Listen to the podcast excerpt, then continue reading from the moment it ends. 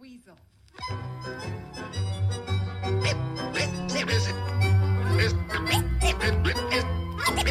Es ist soweit. Let's ride.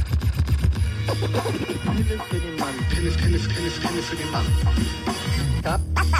Carsten Spengemann. Weichstieflagen. In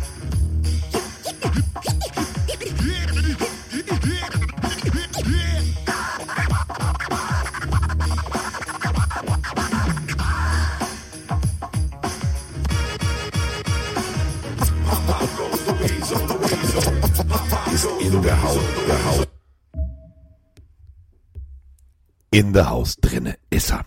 So, also, Freunde, ich habe keine Stimme. Ich war in Frankfurt. Ich habe gegrölt wie sonst was. Ich habe gejubelt. Ich habe versucht, alles in Bewegung zu setzen, damit das Spiel ein bisschen anders ausgeht. Deswegen müsst ihr entschuldigen, wenn meine Stimme ein bisschen im Arsch ist. So, muss ich ganz offen und ehrlich so sagen. Und deswegen bin ich froh, dass ich meinen äh, Kongenialen, meine äh, bessere Hälfte, mein, ich sage mal so, der Buchtitel sagt es, fast alles über American Football, verrückte Fakten und kurioses Wissen. Und bei Fakten und kuriosem Wissen und vor allem unterhaltsam kann ich nur eins sagen. Liebe Kinder, gebt von acht, ich habe euch etwas mitgebracht. Mike Stieflagen.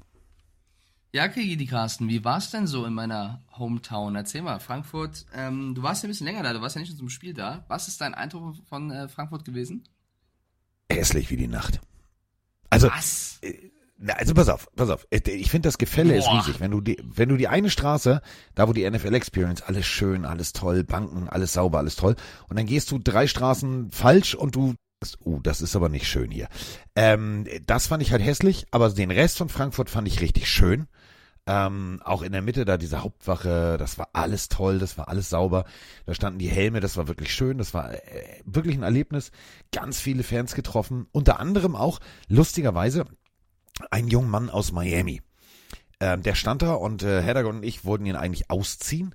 Der hatte, äh, kennst du noch diese, diese richtigen, jetzt nicht die, die, die, heut, die du heutzutage kaufen kannst, sondern diese richtigen Football-Starterjacken, diese Satin-Bomberjacken mit den Druckknöpfen. Der hatte eine Mhm. 1A wie gerade frisch aus dem Laden von 1986 an. Und wir den vollgesabbelt, der sah sehr deutsch aus, war aber gar nicht. Der war ähm, aus Miami und war in Miami im Fernsehen als deutscher Fan. Jetzt trafen sich also zwei Kamerateams inklusive einem, der gar nicht wusste, worum es gerade passiert. Hä, wieso, was, wie, wo? Das war so witzig. Und dann haben wir uns total mit ihm unterhalten. Und er, er sagt halt, Frankfurt ist eine, ist eine tolle, faszinierende, schöne Stadt. Auch mit dieser Skyline und so weiter und so fort. Aber er sagte halt auch, ich bin äh, zweimal falsch abgebogen. Ähm, ich wollte eigentlich so gucken, hier, ähm, meistens geht man ja so vom, von der Mainstation, also vom Hauptbahnhof aus. Also der Hauptbahnhof war eher so, huiuiuiui. Sagt er, gut, ist er ja aus Miami gewöhnt. Ähm, und ähm, war total toll. Wen wir da alles getroffen haben, es hat einen Heiden Spaß gemacht. Äh, Stadion muss ich dir ja nicht erklären. Also ähm, lange Wege, ein bisschen matschig, aber alles schön. Ähm, cooles Stadion, war ein bisschen kleiner als die Allianz Arena, ein bisschen, bisschen intimer, würde ich das mal dadurch nennen. Ähm, gut mit der mit der mit der Foodversorgung, also egal welchen Gang du hochgegangen bist, du bist raus und da standen dann irgendwie so kleine Wagen mit Brezeln oder mit Popcorn oder mit äh, Getränken. Also du warst relativ schnell mit der Getränkeversorgung und mit der Lebensmittelversorgung am Start und wir hatten richtig gute Plätze, wir haben alles schön gesehen. Ähm, wir saßen sozusagen bei äh, der The Zone RTL NFL Network Crew auf dem Schoß, also direkt davor. Ähm, besser ging's eigentlich nicht. Und ich kann nur sagen, also Mike wird sich auf Frankfurt freuen. Der wird da einiges erleben. Ich glaube, das wird ziemlich schön für ihn. Ich bin aber ehrlich, ich habe nur noch so halb zugehört, nachdem du gesagt hast, Frankfurt sei hässlich wie die Nacht. Meinst du das ernst? Also komm, ja klar, wenn du zweimal falsch abbiegst, das ist wahrscheinlich. Das, da hättest du mir jetzt eben vielleicht mal ganz draußen. zuhören sollen, weil Dann, ja, aber wenn dein erster Satz ist, erzählen? wenn dein, wenn dein erster Satz lautet hässlich wie die Nacht, dann fühlt man sich natürlich als Frankfurter angegriffen. Es gibt zwei Ecken, drei Ecken, die sind natürlich ein bisschen nicht so schön und im Vergleich zu Städten wie München oder auch Hamburg bestimmt nicht so sauber. Aber ich finde schon, also durch die Bank weg kann man schon sagen, dass das eine schöne Stadt ist. Aber Dann wenn das hättest du dein mir Eindruck eben war, einfach mal zuhören sollen. Habe ich ja ganz habe ich erklärt. und dein erster ich ja Satz gesagt. war hässlich wie die Nacht und das vergesse ich. Wenn du da als erstes aussteigst, ist das schon hart. ist der Hauptbahnhof. Ich glaube, nicht so viele deutsche Städte haben einen schönen Hauptbahnhof. In München ist der Hauptbahnhof auch eher so nicht das Prunkstück der Stadt, ja. Ähm, Aber aber, schön, wenn du dich geht's wohlgefühlt hast. Ja, Ähm, ich tatsächlich. mir Also bei, bei, die bei Frankfurter an sich. bisschen- Ja. Die Frankfurter an sich auch ein ganz, ganz freundliches Völkchen. Also die haben sich total gefreut, Boah. egal wo du warst. Das kommt so ein bisschen drauf an, welche Frankfurter du triffst, weil du hast schon richtig gesagt, das Gefälle ist riesig an Menschen dort. Also da gibt's ja zwischen Ja. Banker und äh, Nicht-Bankern, ich drücke es mal so aus, nicht so viel, außer jetzt irgendwelche, die da mal für ein paar Tage da sind. Da kannst du wirklich an die falschen Leute kommen. Also ich hoffe, dass du das nicht getan hast. Ähm, ich habe auf Aber Twitter ich, auch mal ich die kenne ja auch dich.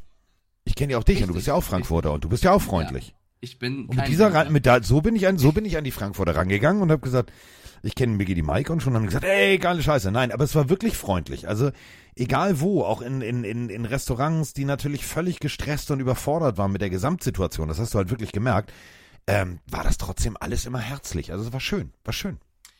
Ich habe auf Twitter gefragt, was die Leute denn sagen zum, zum Frankfurt-Event, was deren, deren Meinung ist. Und ich versuche das mal so im Querschnitt zusammenzufassen. Die meisten sagten, da waren auch ein paar bei, die in München auch äh, letztes Jahr waren, dass die Organisation wohl besser stattgefunden hätte als in München, dass es ein bisschen reibungsloser lief, dass drumherum aber ähm, nicht so viel war für Leute, die keine Tickets hatten. Also die haben gesagt, man durfte nur auf das Gelände, wenn man Tickets hatte. Das war in München anders, da durftest du quasi nur ins Stadion damit, aber drumherum alles konntest du mitmachen. Und so die Stimmung im Stadion war gut, würde ich mal so zusammenfassen.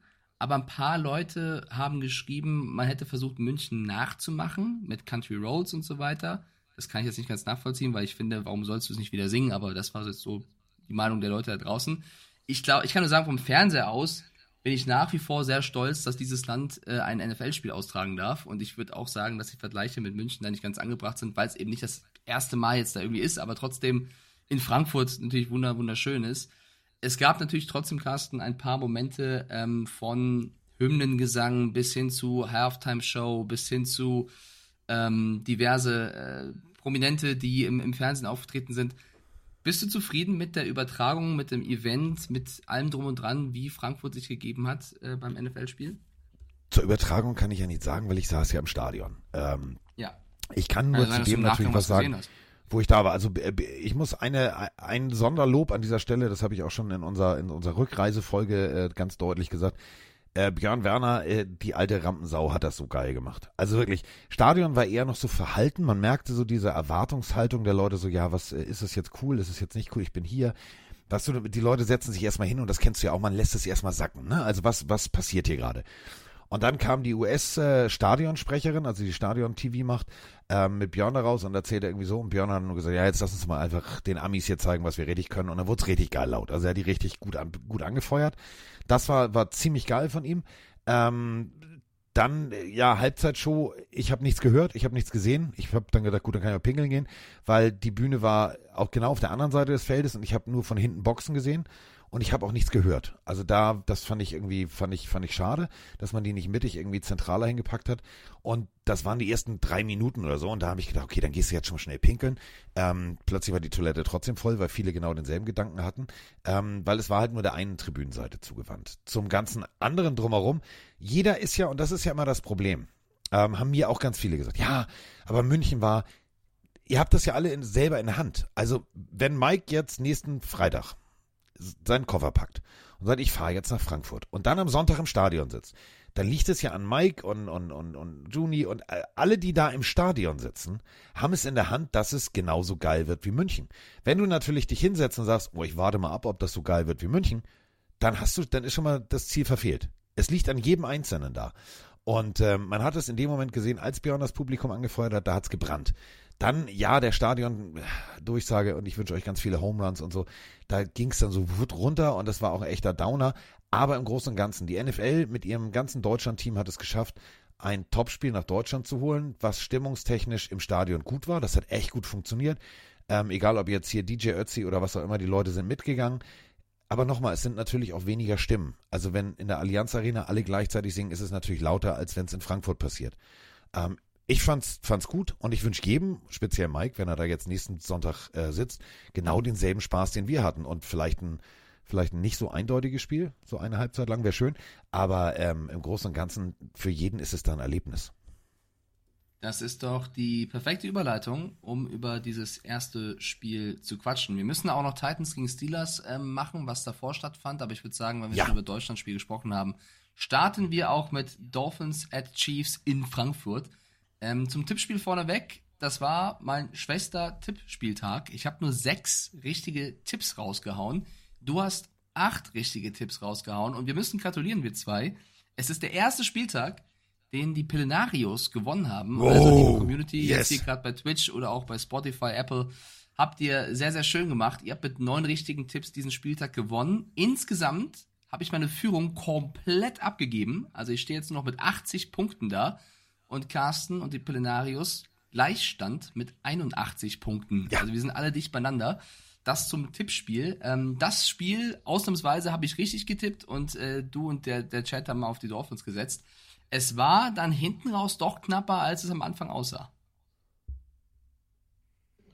Hallo Carsten, hallo Mike. Die Chiefs sehen ja zur, Halb zur Halbzeit recht, recht gut aus, beziehungsweise die Dolphins sehr, ja, anders. Irgendwie immer zu spät, nicht so richtig fokussiert, keine Ahnung. Was meint ihr? Ja, diese verhaltene Pause, dieses, die sahen anders aus. So ging's mir, genau so ging's mir. Ich hab's nicht verstanden. Du bist länger in Frankfurt, du bist äh, eigentlich dem Jetlag entkommen, du bist fit, du kannst loslegen wie die Feuerwehr. Und ja, der Cointoss ging für die Chiefs aus und damit waren natürlich erstmal Mahomes mit seiner Offense auf dem Feld. Aber du hättest den Ball schnell holen können. Du hast da mit der Defense wirklich zugelassen, äh, dass sie einmal übers ganze Feld marschieren und dann marschierst du, marschierst du komplett das ganze Spiel deiner eigenen Form hinterher. Die erste Hälfte hat mir überhaupt nicht gefallen. Ich habe ja als Mike irgendwie äh, bei Twitter leicht sarkastisch schrieb, ja, äh, ich soll hier gerade Regeln erklären, warum die Dolphins sich scoren wollen, äh, überlasse ich Carsten. Daraufhin habe ich wirklich gesagt, okay, da jetzt twitter ich auch was, habe ich geschrieben. Ich wäre jetzt bereit, äh, ich gehe zum Stadionsprecher und lasse die äh, Miami Dolphins Offense ausrufen. Vielleicht sind die noch nicht im Stadion. Ähm, die haben dann tatsächlich nach der Halbzeit gedacht, jetzt können wir mitspielen, aber die sind viel zu spät wach geworden und sind dann ewig einer guten, soliden Performance beider Seiten des Balls, äh, sowohl Chiefs Offense als auch Defense hinterhergelaufen. Das war scheiße. Ja, jetzt nervt diese Statistik auch, die man überall auf Social Media sieht, äh, dass die Dolphins eben gegen Teams, die einen schlechten Rekord haben, 6-0 stehen und gegen Teams mit einem Winning Record stehen sie 0-3. Äh, Ich würde persönlich da jetzt nicht so viel rein interpretieren. Ich finde nach wie vor, dass das ein gutes Team ist und die jetzt hier einfach zu viele Viertel verschlafen haben am Anfang. Und ich finde, für mich war so auch ein, einer der wichtigsten Momente der Ballverlust von Tyreek Hill, der dazu mündete, dass die Chiefs nochmal das Momentum komplett eh schon auf ihre Seite gewuppt haben. Das war für mich so ein kleiner Breaker. Also wenn das nicht passiert wäre, wer weiß, wie dieses Spiel ausgegangen wäre, ist im Nachhinein immer schön zu sagen. Aber das war so eine Situation, da hast du gesehen, wie die Köpfe von den Delfinen erstmal ein bisschen hingen. Ja, vor allem äh, das Paradoxe ist ja, dass der zusätzliche Pick, der durch äh, den äh, Hill-Trade zustande kam, dass derjenige dann auch noch dafür für verantwortlich ist, dass genau das äh, passiert, nämlich Fumble und dann äh, ein Fumble-Return-Touchdown. Das war jetzt irgendwie schon so ein bisschen Salz in die Wunde. Ähm, ich fand's tatsächlich, ich fand's nicht gut. Also ich fand's wirklich nicht gut, wie sie, wie die Dolphins sich verkauft haben. Du hast völlig recht. Ja, und äh, die haben aber auch und ja und nur gegen schlechte Teams gespielt. Wir müssen immer noch mal eine Sache ganz deutlich so sagen. Die Chiefs Defense diese Saison lässt 15,9 Punkte zu. Das ist der Bestwert seit 2013. Bei Yards pro Spiel lassen sie nur 288,2 Yards zu. Das ist das Beste seit 1998. 1998 merkt ihr selber, ne? Yards per Play, das Beste seit 1999. Die haben sich so massiv gesteigert, das ist wirklich richtig gut. Und dagegen musst du auch erstmal spielen. Was mich verwundert hat, äh, Mike, wäre ich Offensivkoordinator gewesen, hätte ich gesagt, alles klar, erster Drive Dolphins. Hoffentlich kriegen wir den Ball, hoffentlich gewinnen wir den Cointoss und dann, pass auf, Feu feuerfrei. Feuerfrei. Wir machen drei Versuche, Tyreek Hill tief. Tyreek Hill tief, dritter Versuch, okay, wir deuten Tyreek Hill an und nehmen Waddle tief. Aber da ist nichts davon passiert. Ich fand das sehr, sehr, sehr merkwürdig. Ja, dennoch muss man auch sagen, dass die Dolphins, äh, dass die Chiefs, Entschuldigung, dass die Chiefs die Woche zuvor gegen die Broncos 24 zu 9 verloren haben, also 24 Punkte kassiert haben und nur 9 aufs Board gebracht haben. Und gegen die Dolphins, ne, es ist, glaube ich, das x-te Mal, dass Mahomes nach einer Niederlage direkt wieder gewonnen hat. Ich glaube, das neunte oder zehnte Mal in Folge. Neunte Mal nicht. Das ist dann auch eine, eine starke Reaktion des Teams. Und man muss sagen, klingt jetzt ein bisschen komisch, aber es war eines der besten Performances der Miami Defense in der zweiten Halbzeit. Die haben die Chiefs bei null Punkten gehalten, deswegen konnte überhaupt die Offense nochmal theoretisch kommen. Ähm, und dieser eine Ball in der ersten Halbzeit war es, glaube ich, sogar von Mahomes tief Richtung Wälder Scantling. Wenn er das Ding noch fängt, dann, dann sieht es vielleicht noch düsterer aus. Ja. Also die erste Halbzeit kannst du aus Miami-Perspektive wirklich abhaken. Da würde ich auch den Coach mit reinnehmen. Das war ähm, von der gesamten Offense vor allem sehr, sehr, sehr dürftig. Und hinten raus haben sie nochmal die Chance. Und was mir da aufgefallen ist, oder was man halt auf jeden Fall erwähnen muss, ist, dass unter dem Druck des spielst in Frankfurt und gegen die Chiefs, dann die Offense, der Snap geht daneben, du musst nochmal einen Timeout nehmen, dass da Tua Tagovailoa und Co. dann doch Nerven gezeigt haben. Und wenn es dann Richtung Playoffs geht, wo eben diese Momente wieder passieren werden, kommen werden, da musst du eben dein Potenzial abrufen können. Und Tua, das ist, macht ihn zumindest sehr gut aus, hat das nach dem Spiel auch auf seine Kappe genommen. Aber wenn du gegen die Chiefs gewinnen willst, musst du in solchen Momenten auch Comeback-Fähigkeiten zeigen. Das haben die Dolphins in dem Fall leider aus, aus seiner Perspektive äh, nicht getan. Nein, äh, kein vernünftiges Laufspiel und man bricht es, glaube ich, relativ gut runter, wenn man sagt, okay, Tariq Hill, 8 Receptions, 62 Yards, das ist für, für jemanden, der mal eben kurz in acht Wochen die 1000-Yard-Grenze gebrochen hat, das ist nicht gut. Und da muss man sagen, da war der Wurm drin auf Seiten der äh, Dolphins Offense, aber man muss auch einfach mal kurz aufstehen und sich verbeugen vor äh, dieser Chiefs Defense. Die Zahlen habe ich eben vorgelesen, die sind phänomenal und die haben einfach mal gesagt, nö, erste Halbzeit pff, machen wir jetzt mal hier. Also war, war gut, war echt gut. Zweite Halbzeit, du hast es gerade gesagt, Dolphins Defense besser geworden, aber es reicht halt nicht, sagen wir es mal ganz ehrlich, wenn du, wenn du 21 äh, zu 0 aus der Halbzeit kommst, reicht es nicht, wenn deine Defense on fire ist und äh, Mahomes bei 0 Punkten hält, aber du selber halt nur 14 machst und dann am Ende, genau wie du sagst, weil dir irgendwie der Kackstift geht, dann das Ding ver verboxt am Ende. Da wäre mehr drin gewesen. Ich hätte mich gefreut. Ausgleich, vielleicht Two-Point-Conversion äh, Sieg oder wirklich nur kicken und dann Ausgleich und, und Overtime. Äh, ich glaube, jeder Frankfurt-Fan, also jeder, der in Frankfurt war, hätte sich richtig gefreut. Aber so äh, fahren die Chiefs mit einem Sieg nach Hause und die waren ja auch das Heimteam und dementsprechend können die sich jetzt freuen. ja, und nochmal, also die Dolphins haben gegen die Bills, Ravens und Cowboys verloren. Das ist jetzt, das kann passieren. Also ich glaube weiter an die Delfine. Ich glaube, das ist nach wie vor ein gutes Team. Und die Chiefs haben dieses Spiel, ähm, was sehr wichtig ist, gewonnen haken wir es ab. Ich finde es noch schön, dass nach dem Spiel Pat Mahomes noch Andy Reid ähm, sehr sympathisch über Frankfurt gesprochen haben, erzählt haben, dass die Stimmung gut war, dass sich angefühlt hat wie ein Heimspiel. Ähm, also das glaube ich nochmal sehr schön. Äh, ich habe die NFL-Spieler, alle, die jetzt da waren, egal ob letztes Jahr Seahawks, Bucks oder jetzt Chiefs und Dolphins, jetzt mal Werder Scantling ausgeklammert. Ich glaube, die haben sich gefreut, hier spielen zu können, haben alle auch den Eindruck gemacht, dass sie gerne wiederkommen. Ich glaube, was das angeht, hat Frankfurt oder Deutschland äh, sich sehr gut präsentiert.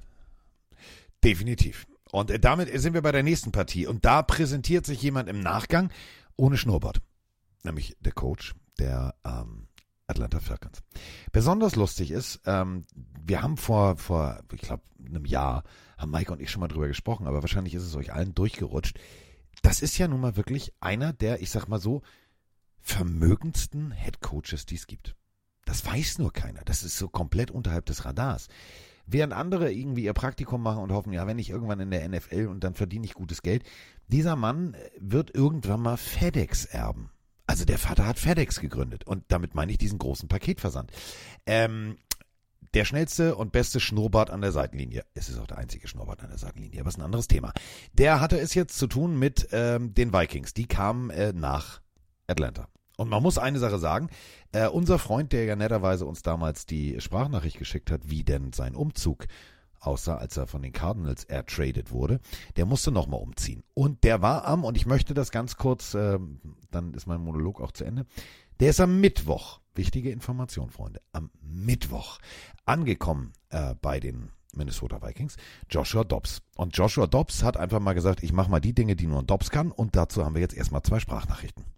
Moin Mike, moin Carsten. Nächster Versuch. Ich hoffe, ich habe jetzt diesmal äh, den, richtigen, äh, den richtigen Ansprechpartner hier gefunden. Äh, seines Zeichen Vikings-Fan. Ähm, was ein geiles Spiel gegen Atlanta. Ich bin äh, sehr begeistert gewesen. Auch wie Dobbs direkt eingeschlagen ist. Äh, wobei die Umstände hinten raus natürlich wieder sehr ätzend waren mit der Concussion von Hall. Akers gestern Abend noch gehört, hat sich die Achillessehne gerissen, ist raus für die Season. Äh, Osborne und äh, Hawkinson haben wohl auch was weggekriegt. Also, äh, wie sagte mein Opa immer, hast du Scheiße am Schuh, hast du Scheiße am Schuh. Naja, ich hoffe trotzdem, dass die das Beste draus machen. Äh, wünsche euch eine schöne Woche. Wir sehen uns in Hamburg am 19. und bis daten. Moin Mike, moin Carsten, hier der Vikings-Fan aus Münster. Ja, ich bin wirklich beeindruckt von der NFL und was für Storylines die da immer raushauen. Justin Jefferson verletzt sich, Kirk Cousins verletzt sich. Christian Darrisaw, einer der besten Offensive Tackle der Liga, verletzt sich. KJ Osborne geht bewusstlos zu Boden im Spiel. Dann haben wir noch einen Cam Akers, der zur Hälfte des Spiels ausfällt. Ein Backup-Quarterback, Fifth-Runden-Pick von BYU. Er verletzt sich und ist raus.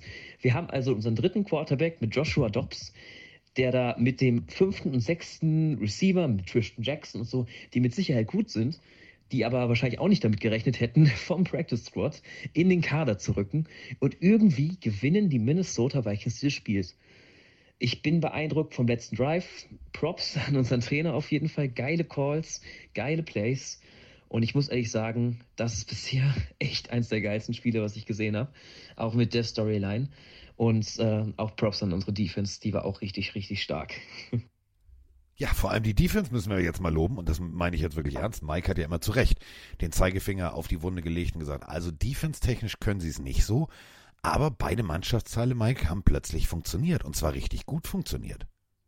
Ja, ich bin leider immer noch Fan davon, äh, die Vikings Defense ähm, zu loben. Ich würde eher die Falcons Offense kritisieren. Also äh, 31 zu 28 gewinnen die Vikings. Ähm, ein heroisches Comeback, geleitet von Josh Dobbs, der gefühlt noch nicht mehr die Namen seiner Mitspieler kannte. Man muss das herausstellen.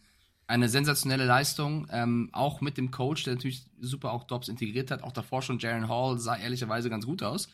Ähm, Cam Akers mit der Verletzung raus, Season Ending, ist natürlich brutal, aber ich finde, man darf auch nicht vergessen, dass trotzdem noch ein TJ Hawkinson und ein Jordan Addison herumlaufen. Also so blind ist die Offense nicht. Trotzdem ein so krasses Comeback gegen diese Falcons, die auch schon starke Spiele hatten dieses Jahr, muss man loben und zeigt, dass in den Vikings Feuer steckt und zeigt auch, was Josh Dobbs für ein Schnäppchen war für Minnesota.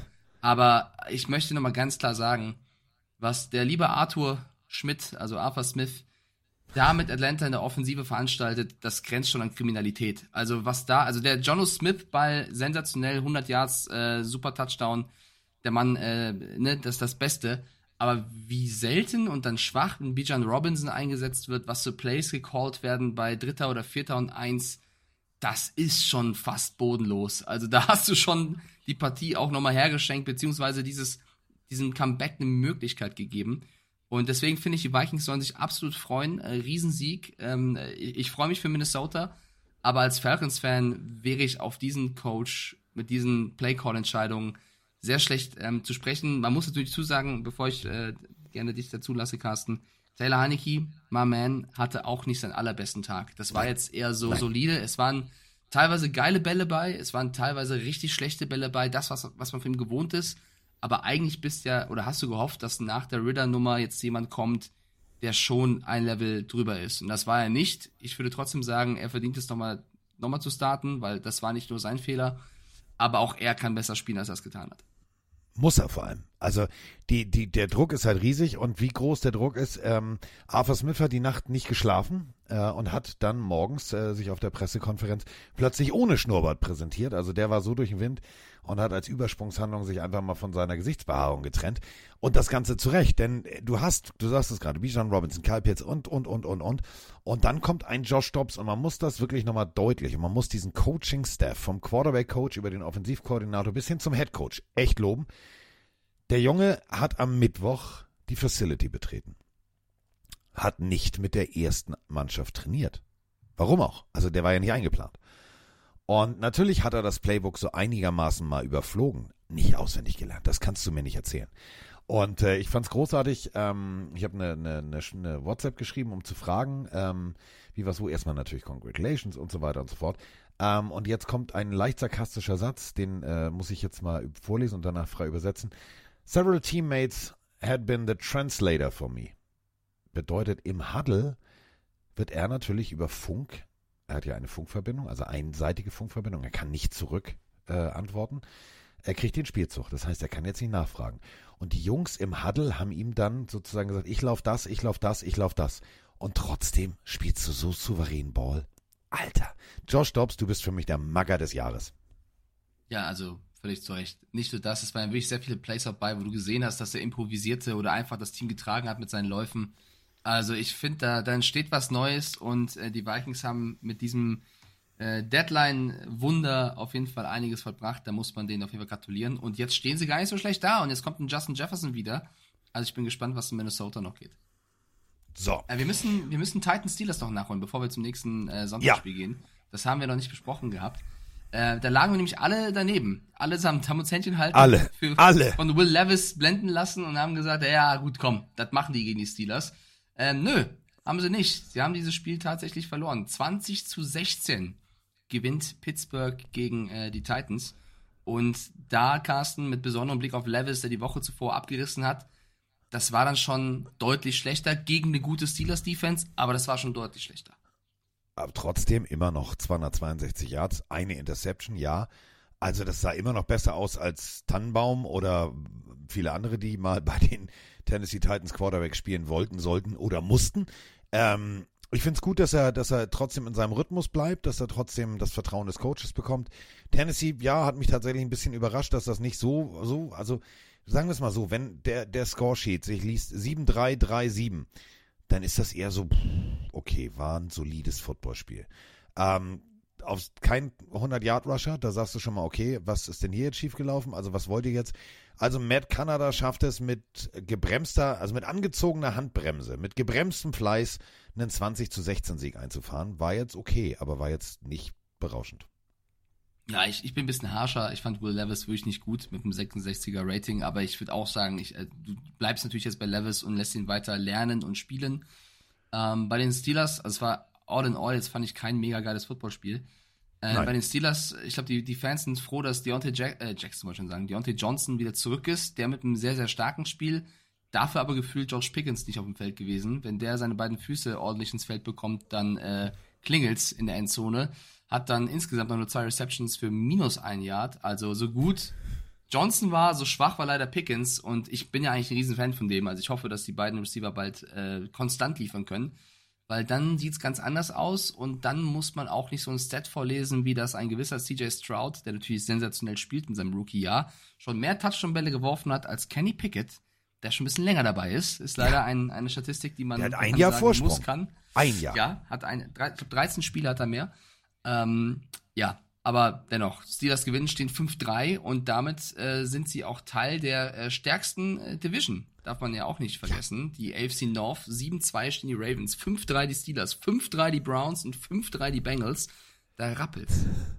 Da rappelt's im Karton. Und damit sind wir auch gleich bei den äh, Division-Teilnehmern aus dieser Division, nämlich den 5-3, du hast es gerade gesagt, Browns, äh, denn die haben einfach mal ganz kurzen Prozess gemacht. Clayton Tune, seines Zeichens äh, ein äh, Quarterback von der University of Houston, der Alma Mater von äh, Sebastian Vollmer, Houston Cougars. Ja, der musste ran. Und äh, siebenmal, siebenmal wurde er gesackt. Und das bedeutet, er hat ein Quarterback-Rating von 1,6. Ich verarsche euch nicht. Ich habe keine Zahl vergessen, ich habe keine Zahl unterschlagen. 1,6. Ja, aber er tut Hart. mir leid. Also, Ja. ganz im Ernst, er tut mir leid. Ähm, Clayton Tune, natürlich zwei Interceptions, kein Touchdown, du hast gerade alles vorgelesen. Das ist nicht gut, aber die O-Line hatte wirklich, das war ja, also ich will es nicht so despektierlich sagen, sagen aber es hat, es hat das Gefühl, die U9 der Cardinals verteidigt gegen die U16 der Browns teilweise. Ähm, das waren schon deutliche Defizite in der O-Line, wenn diese, diese Defense angelaufen kam. Ähm, dafür die, die, die Front Seven auf, auf der D-Line-Seite oder Defense-Seite, die haben es gar nicht so schlecht gemacht, aber wenn du selber keinen Punkt erzielst über das gesamte Spiel und die Browns sich 27-0 nach Hause schicken, dann ähm, hast du wenig zu melden. Es war auch ehrlicherweise ein Footballspiel, von dem ich gar nicht mehr irgendwann so viel mitbekommen habe, weil es mich einfach nicht mehr interessiert hat, weil es so deutlich war von der ersten Sekunde an. Ähm, erste Quarter vielleicht ausgenommen, also erste Sekunde des zweiten Viertels an, aber insge insgesamt war es ein hoch, hoch, hoch verdienter Browns-Sieg. Ja, wir haben äh, Kareem Hunt, lieb einen Touchdown. Was können wir sonst noch erzählen? Ja, Clayton Es, es fällt halt dreimal- schwer, viel dazu Drei, zu drei, erzählen. warte, ja. ich, ich, ich habe mal dreimal, dreimal den Ball an den Gegner verschenkt, der war in Geberlaune. Und dann äh, noch ein Ding-Ding-Ding-Ball. Also Deflection und äh, trotzdem fängt Amari Cooper den Ball.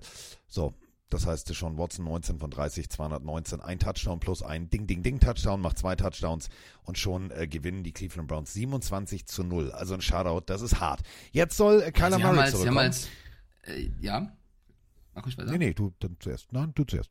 Du zuerst. Ich wollte genau das gleiche sagen. Ab Mittwoch kann er wieder aktiviert werden. Sie können natürlich sich ähm, offen halten, ob er direkt spielen soll oder noch nicht, aber theoretisch kann er, kann er wieder spielen. Ja, dann hoffen wir mal, dass er äh, die, das Mutti oder der GM oder der Besitzer ihm die Playstation, die Xbox oder was auch immer er hat, weggenommen hat, dass er sich jetzt komplett konzentrieren kann. Denn ja, sie stehen 1-8, aber trotzdem wäre es schön. Ich finde es jetzt schön, wenn jetzt einfach mal ein Kyler Murray reinkommt und sagt, pass auf, Freunde, this is my fucking birdcage hier, jetzt geht's aber mal ab, Tweety mit Miezekatze und feuerfrei. Also, das wäre schön. Es würde mich für alle alle Cardinals-Fans da draußen, und da gibt es eine ganze Menge, würde mich gewaltig freuen, denn das ist jetzt wirklich, jetzt make it or break it. Also, da muss ähm, jetzt was passieren. Ein Glück, meine Freunde, haben wir aufmerksame Zuschauer, damit der Duddy Stieflagen nach einem langen Rande-E-Arbeitstag, wenn er das Tippspiel auswertet, damit der überprüft wird. Ich habe mal wieder einen Fehler gemacht. Äh, oh. wir, sollten, wir sollten ein Trinkspiel einführen für jeden Fehler, den ich mache. Ähm, denn. Da bin ich schon voll. ich habe dem Pillenarius einen Punkt im Tippspiel geschenkt, den es gar nicht gibt. Das ist NFLer Stiefrad aufgefallen. Dankeschön. Ich habe nämlich behauptet, sie hätten den Rams-Packers-Tipp richtig gehabt, was, was nicht der Fall ist. Bedeutet, sie haben den Tippspieltag doch nicht gewonnen, sondern du und die Pillenarius zusammen mit acht Punkten. Und damit führst ja. du alleine ein Tippspiel mit einem Punkt Vorsprung. Ich wollte, ich wollte euch aber ja. Entschuldigung an der Stelle. Fehler. Auch mal. Ja, oh. ja, auf jeden Fall. Das, immer, immer überprüfen, was ich mache. Ich habe hier alles offen. Die Leute können sehen, was ich hier eingetragen habe. Immer mich überprüfen. Ich mache auch Fehler. Dankeschön ja. dafür. Ich wollte zu, abschließend zum Spiel nur sagen, dass die Browns diesen Sieg trotzdem teuer bezahlt haben, weil Left Tackle Jedrick Wills, der echt ein guter ist, leider mit einer wahrscheinlich schwerwiegenden Knieverletzung vom Feld musste. Ähm, das, das kann natürlich die nächsten Wochen dann wehtun. Ja, was mir in den Augen wehtat, ist das nächste Spiel. Das meine ich wirklich ernst. Ich kann, ich kann das nicht mehr. Ich bin aus dem Alter, bin ich raus. Also, statt Stafford haben wir auf der einen Seite Ripien. Auf der anderen Seite haben wir Love. Jordan Love. Diesen Namen muss man so aussprechen. Tut mir leid, den kann, den kann man nicht einfach sagen. Jordan Love. Da muss man Jordan Love sagen. Die Green Bay Packers zu Hause. Ich hatte Gott sei Dank mein Bauchgefühl, das mir gesagt hat, hm, Packers, komm, Packers, geh mal, glaub mal dran, glaub mal dran. 3 zu 20 oder 20 zu 3 aus Sicht des Siegers. Die Packers schlagen die Rams deutlich. Deutlich. Und das hat mich tatsächlich in der Deutlichkeit überrascht. Ja, siehst halt, wie wichtig dann doch ein Matt Stafford als Quarterback für dieses Team ist. Also, ähm, ich will jetzt nicht so sehr auf Brad Ripien draufhauen, aber das war dann schon qualitativ ein eklatanter Unterschied. Ähm, die, die Rams kamen zu keinem Zeitpunkt ins Spiel. Und die Packers haben es natürlich ordentlich gemacht, mit einem schönen Mix aus schönen Passspielzügen und, und Läufen, ähm, haben das in der Offense sehr schön geregelt. Defense können sie eigentlich normalerweise, außer es geht gegen den Lauf. Und bei den Rams, wenn Stafford nicht da ist, dann hast du halt auch, also wenn du Cup und Nakua nicht einsetzen kannst und im Laufspiel dann auf Royce Freeman angewiesen bist, der 2,7 Yards Average hat, dann stimmt halt in der Offense gar nichts und dann kannst du auch in der Defense äh, als Aaron Donald gefühlt Bäume ausreißen.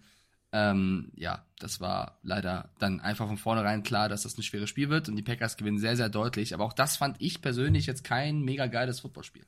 Nein, deswegen sage ich, ich kann, das kann so, meine Lebenszeit. Also ich bin schon lange über das Bergfest weg. Also ich, ich bin jetzt auf der Zielgeraden meines das Lebens. Bergfest? Ja, Freunde, könnt ihr bitte einfach an alle da draußen, an alle NFL-Teams da draußen, macht's mir doch nicht so schwer. Jede, jede Stunde meines Lebens wird immer kostbarer, je länger, je länger diese Saison geht. Ähm, wir sind jetzt offiziell auf dem Bergfest, also ähm, jetzt geht's halt tatsächlich die letzten neun Wochen. Äh, die ersten neun Wochen haben wir um. Und ich würde mir, wenn ich mir was wünschen dürfte, würde ich mir gerne bessere Footballspiele wünschen als dieses 20 zu 3. Damit will ich jetzt Jordan Love nicht schmälern. Äh, 226 Yards, ein Touchdown 20 von 26. Ist okay.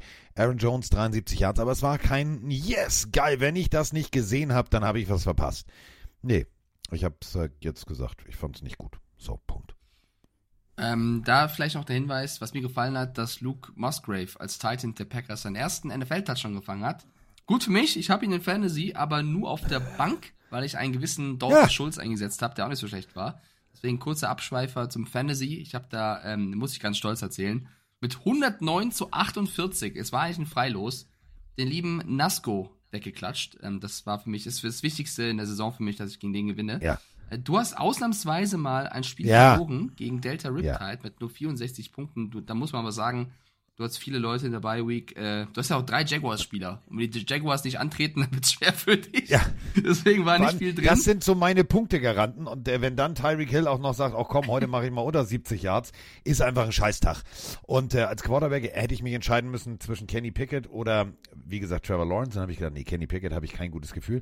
Und habe mich dann für den Raiders Quarterback entschieden. War auch genauso eins zu eins selben Punkte. Hätte ich auch Pickett lassen können. Ja. Woche 10, Ja. anstehendes Fantasy-Duell. Gegen Magic dich. Mike gegen Kigedi Carsten.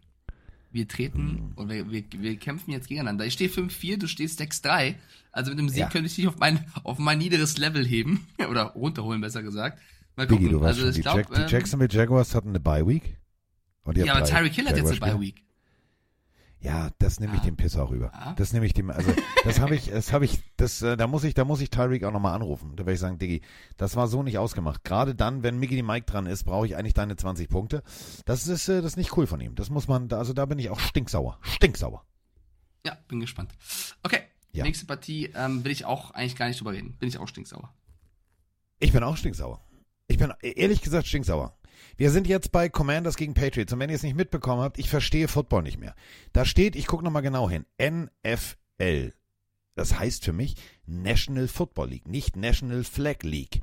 Ähm, falls ihr die Situation nicht gesehen habt, also Mac Jones äh, hat den Ball, das ist wichtig, ne? Der Ballträger, für alle, die vielleicht diese Regel, also als Schiedsrichter, äh, nicht so verstanden haben, der Ballträger darf getackelt werden. Und Mac Jones wird getackelt, also gesackt in der Pocket. Und es gibt ein Roughing the Passer bei einem Sack. Jetzt, ab jetzt bin ich raus. Ab jetzt verstehe ich keine Schiedsrichterregeln mehr.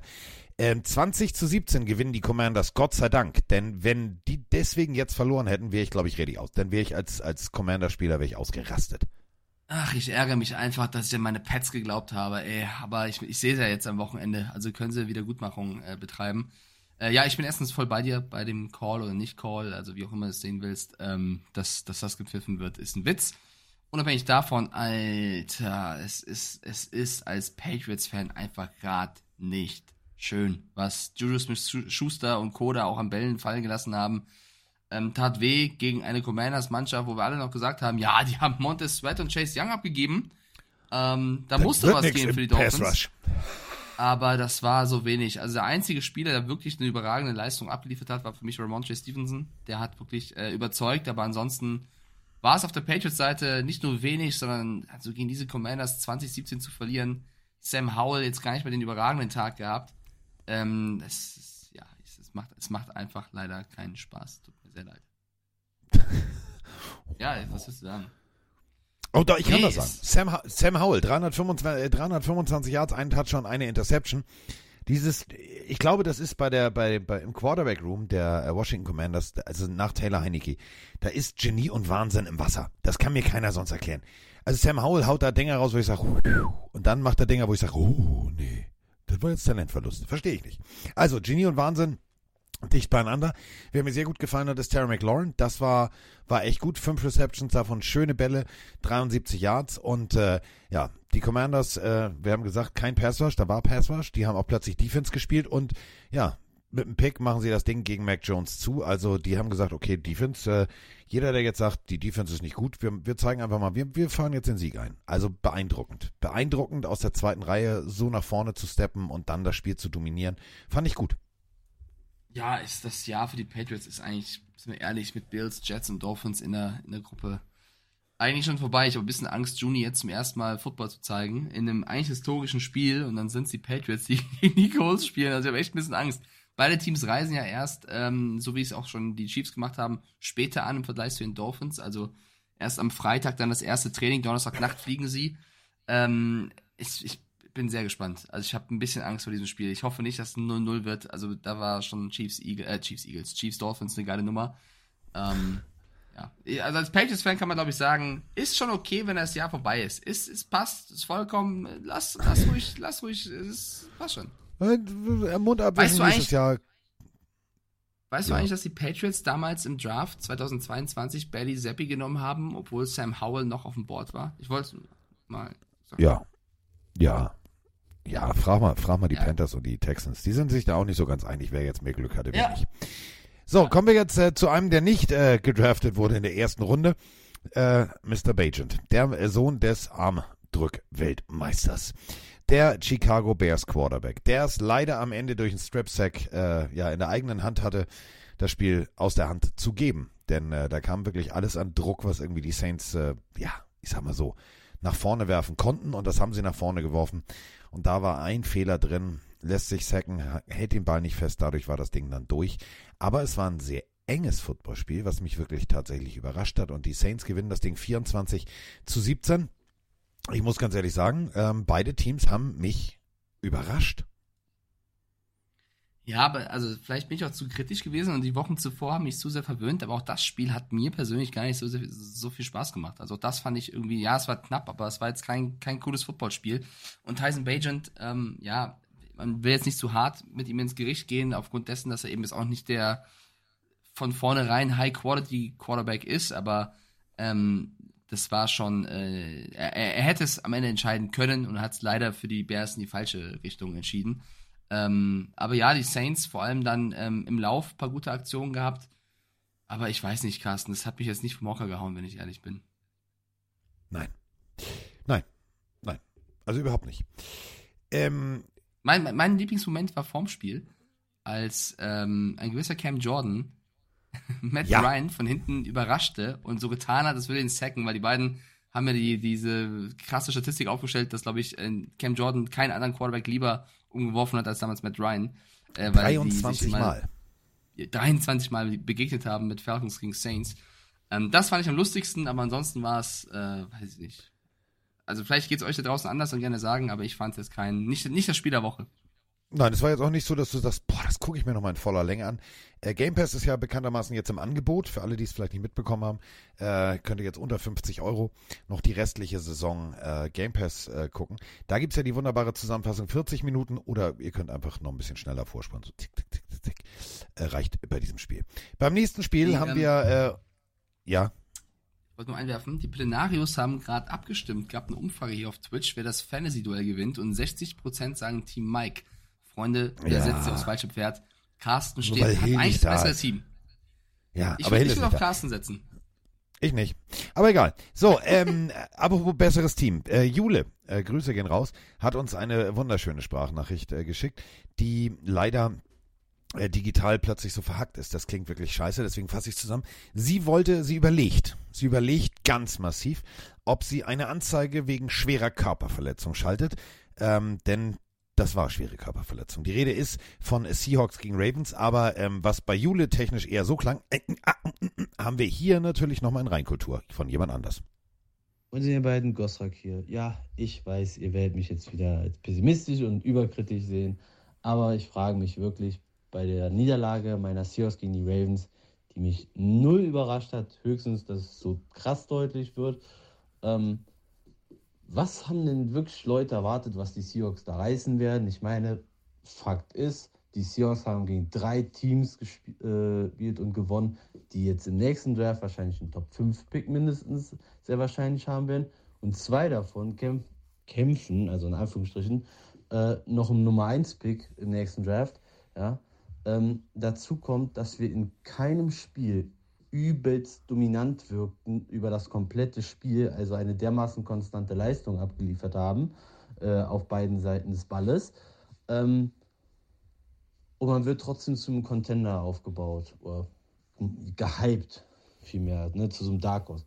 Also mit Verweis auch auf die Vikings letztes Jahr wird einfach viel zu schnell ein Hype-Train gestartet äh, in der NFL. Ja. Ich meine, ja, also natürlich äh, haben die Seahawks letztes Jahr extrem gut performt. Dieses Spiel war für mich keine Wasserstandsmessung.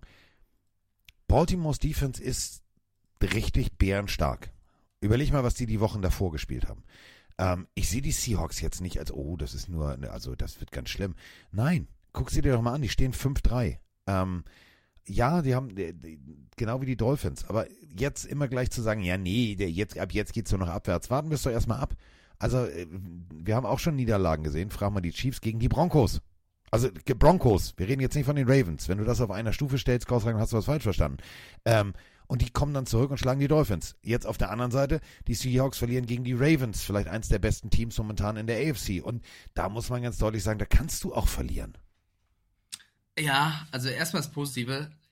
Meine Güte, sahen die Ravens mal wieder gut aus. Also was Lamar Jackson Ja. damit seine Offense abgefeuert hat, erster Touchdown-Catch in diesem Jahr vor Odell Beckham Jr., äh, Mark Andrews, wie immer ein Beast. Ähm, die Defense, du hast gerade gesagt, spielt ein gutes Jahr. Rokon Smith und Patrick Queen sind echte Monster und die O-Line der Seahawks hatte da überhaupt nichts zu melden. Aber trotzdem, das muss man sagen, drei Punkte sind echt zu wenig gegen Baltimore. Und ähm, ja, die O-Line war sehr, sehr schlecht der Seahawks, aber trotzdem muss man auch weiter über Geno Smith reden. Das war auch trotzdem, was für Möglichkeiten er immer noch hatte in diesem Spiel, zu wenig mit einem 49er Rating. Das ist ähm, weit weg von dem, was er letztes Jahr gezeigt hat. Es war vielleicht, finde ich, sogar sein schwächstes Spiel im Shirt der Seahawks, seitdem er Starter ist.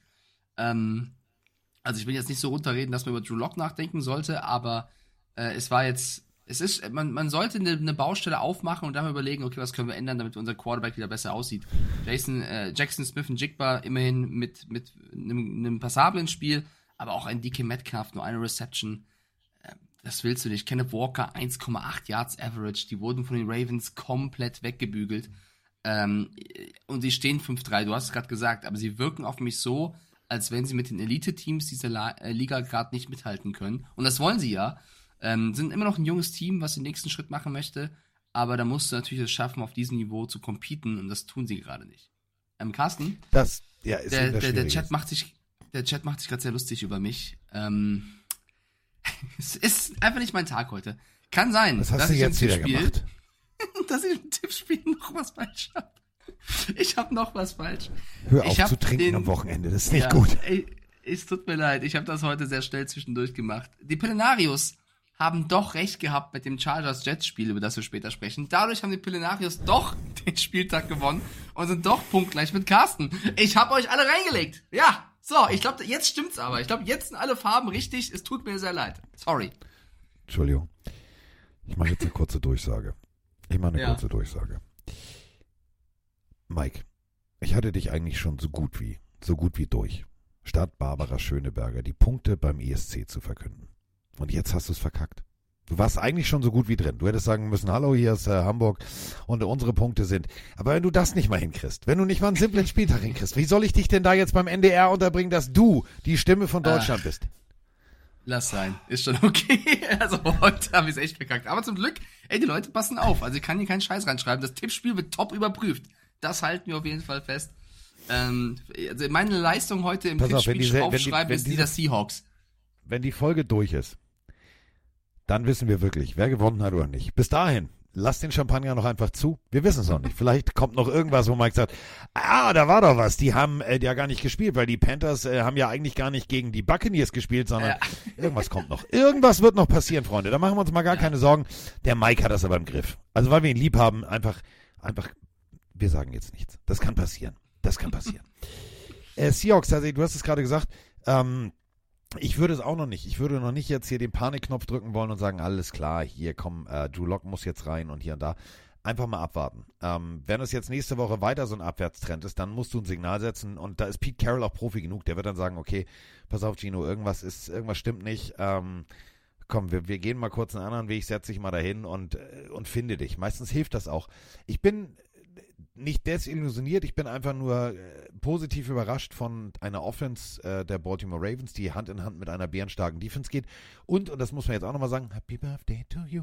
OBJ äh, fängt seinen ersten Touchdown als Raven an seinem Geburtstag. Ich hoffe, den Ball hat er behalten. Ja, ähm, Ja. in so einem Spiel ist das natürlich eine schöne Randnotiz, aber ich glaube, sie haben ein OBJ auch deswegen geholt, um auch knappe Spiele zu entscheiden. Ähm, kommen wir zum für mich Ja! besten Ja. Spiel dieses Spieltags. Ich saß staunend vor dem Fernseher und hatte wirklich, wirklich eine Menge Spaß bei der Partie der Tampa Bay Buccaneers gegen die Houston Texans. Wir haben ein Scorigami. 39 zu 37. Das 1080. Scorigami der NFL-Geschichte. Dieses Endergebnis gab es noch nie vorher und beide Quarterbacks haben wirklich alles dafür gegeben. Der eine, Baker Mayfield, Grüße an Lenny, zwei Touchdowns, Quarterback-Rating von 119,4. Auf der anderen Seite für viele schon ein, ein heißer Kandidat für nicht nur Rookie des Jahres, sondern vielleicht auch langsam im MVP-Rennen. Ich bin da noch ein bisschen vorsichtig, aber er spielt natürlich gerade überragend. CJ Stroud, 470 Yards, 5 Touchdown-Pässe, kein Rookie vorher geschafft. 147er Rating, sensationell. Hallo Carsten, hallo Mike. Die Buccaneers haben gegen die Texans verloren, 37-39. Und ich will mal wissen, was ihr von dem Spiel haltet und was eurer Meinung äh, nach das Problem der Buccaneers ist. Also meiner Meinung nach ist es nicht der Quarterback. Der Baker Mayfield hat das beste Spiel, also eines der besten Spiele gespielt. Und das Running Game hat auch mal funktioniert. Rashad White mit zwei Touchdowns. Zwar auch nur, ich glaube, 60 Yards oder so. Ähm, trotzdem eine sehr starke Offense. Da hat alles funktioniert. Kate Otten mit zwei Touchdowns. Aber die D-Line hat auch abgeliefert. Aber die Secondary war ja so schwach. Und Ryan Neal kam von den Seahawks, ist, ich weiß nicht, wie man das nennt, das ist kein Bust. Ein Bust ist ja beim Draft-Pick, aber der, der spielt, als hätte er alles verlernt, was er bei den Seahawks in der letzten Saison gezeigt hat. Und die Secondary generell, Jamal Dean mit der Concussion raus, der ist nur verletzt. Carlton Davis ist auch gefühlt mindestens mal die Hälfte der Saison jedes Mal verletzt. Und hat dann auch nur ein, zwei Spiele in der Saison, wo er gut aussieht, den Rest ist er schlecht oder halt verletzt. Und das Problem der Buccaneers ist, finde ich, mittlerweile nicht die Offense oder teilweise auch noch ein bisschen die O-Line. Ähm, aber vor allem ist es für mich, ist das Problem die Secondary. Und da müssen Cornerbacks gedraftet werden. Auf Safety verlierst du vielleicht sogar im nächsten Jahr Antoine Winfield. Und der ist die Defense. Der ist so wichtig, den kannst du nicht verlieren. Das ist schade. Wenn, wenn der gehen würde, wäre schade. Der Chino hier, guten Morgen, endlich wach nach einer langen Footballnacht. Ähm, auf die Gefahren, mich zu wiederholen, aber da wächst was zusammen in Texas beziehungsweise in Houston. Mega krass, 470 Yards in einem Single Game in der Rookie Season. Andrew Lucks ähm, Rekord mal eben pulverisiert von CJ Stroud. Und äh, ja, no Kicker, no problem. Kaimi ist hoffentlich bald wieder fit, ähm, unser Kicker. Aber einfach nur schön, diesem Jungen und dieser Mannschaft zuzusehen. Und äh, ja, selbst mit dem vierten Center dieses Jahr ähm, so ein Spiel abzuliefern. Also äh, Horns up, Go Texans, geiles Spiel. Moin Carsten, moin Mike. Texans holen sich den Touchdown mit sechs Sekunden auf der Uhr. Also wenn Stroud dieses Jahr nicht Rookie of the Year wird, ich fressen Besen. Äh, alles Gute euch. Danke für den Podcast. Gute Woche. Bis dann. Chris aus Beckneustadt. Ciao, ciao. Ja, wo fängt man an, Mike? Wo hört man auf? CJ Stroud, das muss man ganz deutlich so sagen. Also, springen wir mal ins letzte Jahr. Weißt du noch, wo wir gesagt haben, haha, Tanking war gestern, als die Houston Texans äh, tatsächlich noch gewonnen haben und dadurch den ersten Pick verloren haben. Ganz viele gesagt, oh, siehst du, jetzt kriegen sie Bryce Young nicht. Jetzt haben sie CJ Stroud. Und als würde CJ Stroud sagen, Freunde, Zweiter ist immer Erster. Ähm, sagt er sich, nee, nee, nee, ich zeige mal, was ich rede. Ich kann 470 Yards, 5 Touchdowns. Tank Dell, auch äh, Rookie, feuerfrei, läuft einfach mal durch die Mitte und sagt sich, ist mir doch scheißegal. Im wirklichen Drive, im wichtigen Drive, im Final Drive einfach nochmal kurz einen Rushing Touchdown hingelegt, der wirklich auch nicht äh, einfach zu machen war. Und dann muss man eine Sache für diese äh, Chemie äh, loben. Dein Kicker ist raus. Und dann machst du ein offenes Kicker-Casting beim Warm-up. Ich habe gedacht, ich gucke nicht richtig. Da steht ein Running Back und sagt, hier, ich habe mal gekickt, geh mal beiseite. Und der kickt auch noch in der entscheidenden Phase des Spiels ein nicht einfaches Field Goal. Was ist denn bitte in Houston los? Was tun die da ins Wasser? Und dann die ganzen Two Points. Es hat so viel Spaß gemacht. Ich finde es äh, bei den Buccaneers, klar, du kannst jetzt die Defense kritisieren, auch die, die Secondary, aber das größte Problem der Buccaneers in dieser Saison, auch wenn es in diesem Spiel für zwei Touchdowns gereichte, ist eigentlich das Laufspiel, weil es mit der schwächste Laufspiel der Liga das muss man in dieser Analyse auch noch ähm, nebenbei sagen, auch wenn es in diesem einen Spiel besser aussah. Aber es war einfach als neutraler Zuschauer ein unfassbar geiles Footballspiel, weil es hin und her ging, weil die Texans hinten raus wirklich stark gespielt haben, mutig gespielt haben, die Receiver auch exzellentes Route Running, egal ob Noah Brown, Dalton Schultz, Tank Dell, Nico Collins, die haben alle, also gefühlt war immer einer frei und Stroud hat immer den richtigen gefunden. Ähm, viel, viel, viel Confidence im Spiel. Ich hatte einen Schreckmoment, als das Knie von Stroud in der ersten Halbzeit so wegknickte. Da Hm. dachte ich, oh Gott, jetzt alles durch. Nicht nur, weil er mein Fantasy-Quarterback ist. Danke für die 41 Punkte. Der hat fast alleine so viel gemacht wie Nasco insgesamt. Ähm, es war ein starkes, starkes Spiel der Texans, obwohl sie nur 53 Yards insgesamt gelaufen sind. Ne, muss man auch sagen. Auf der anderen Ja. Seite, die Buccaneers mit der Offensive funktioniert hat. Es war, es ging hin und her. Und deswegen war das einfach ein, ein Footballspiel zum Genießen. Ähm, ja, klar, Lavonte David hat versucht, die Defense mal wieder zusammenzuhalten bei den Bucks. Was ich gerne rausstellen würde, ist, dass ähm, vier der Stroud-Touchdown-Bälle, vier, bei einem First Down passiert sind. Und das ist schon krass. Also dann deine First Down Defense hat in diesem Spiel absolut nicht funktioniert und da geht es auch Richtung Defensive Coordinator. Wenn der Gegner viermal es schafft, bei einem First Down einen Touchdown-Pass zu werfen, dann schenkst du so ein Spiel her mit zwei Punkten Abstand am Ende, wo der Kicker auch noch fehlte. Aber ähm, auch Mayfield in einer Phase extrem sein Team geführt, sich aus irgendwelchen Pressure-Situationen gelöst. Also es war ein Footballspiel zum Genießen. Und du hast es gerade gesagt, wenn die äh, Bälle beim ersten, äh, beim ersten Versuch schon so tief und so erfolgreich getragen werden, dann ist es kein Wunder. Die Buccaneers 31 Minuten 20 den Ball, die Houston Texans 28 40. Ja, äh, wer hat gewonnen? Genau, 39 zu 37 gewinnen die Houston Texans. Und wir haben, du hast es gerade gesagt, die Two-Point-Conversions natürlich äh, dadurch, also die Situation natürlich geschuldet.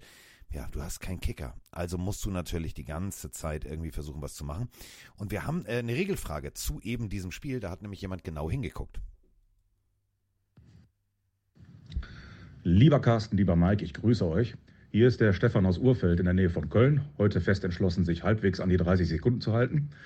Ich habe mal eine Frage zum Regelwerk. Eine Situation, die wir im Spiel Bucks gegen Texans gesehen haben. Versuch einer Two-Point-Conversion. CJ Stroud wirft dabei eine Interception und der Ballträger wird recht früh gestoppt. Da ich mir das Spiel nur in der Zusammenfassung auf YouTube angeschaut habe, konnte ich jetzt nicht sehen, wie es danach weitergeht. Wird in so einer Situation das Spiel dort fortgesetzt, wo der Ballträger gestoppt wurde? Oder gibt es wieder einen Kick-Off, weil es ja zuvor den Touchdown gegeben hat?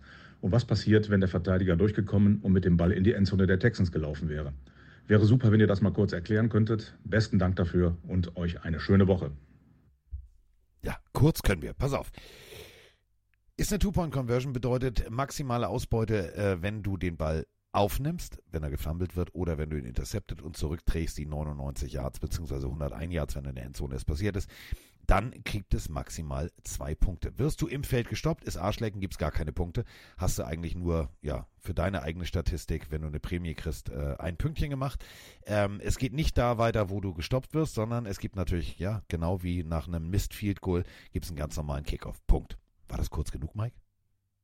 Ja, alles gut, alles schön. Gut. Ich bin parallel am, am Chat lesen und verfolgen, was die Leute so schreiben. Sie, sie fordern jetzt den Mecca Ryans als Coach of the Year. Ich habe vorhin schon gelesen, Stroud äh, Rookie of the Year. Ja, es gibt Tendenzen, aber wir sind noch nicht mal in Woche 10, Freunde. Ich würde da noch ein bisschen, ähm, ich verstehe den Hype jetzt auch mit die Texans. Ich finde es super, es freut mich für die Franchise, die viele beschissene Jahre auch hinter sich hat.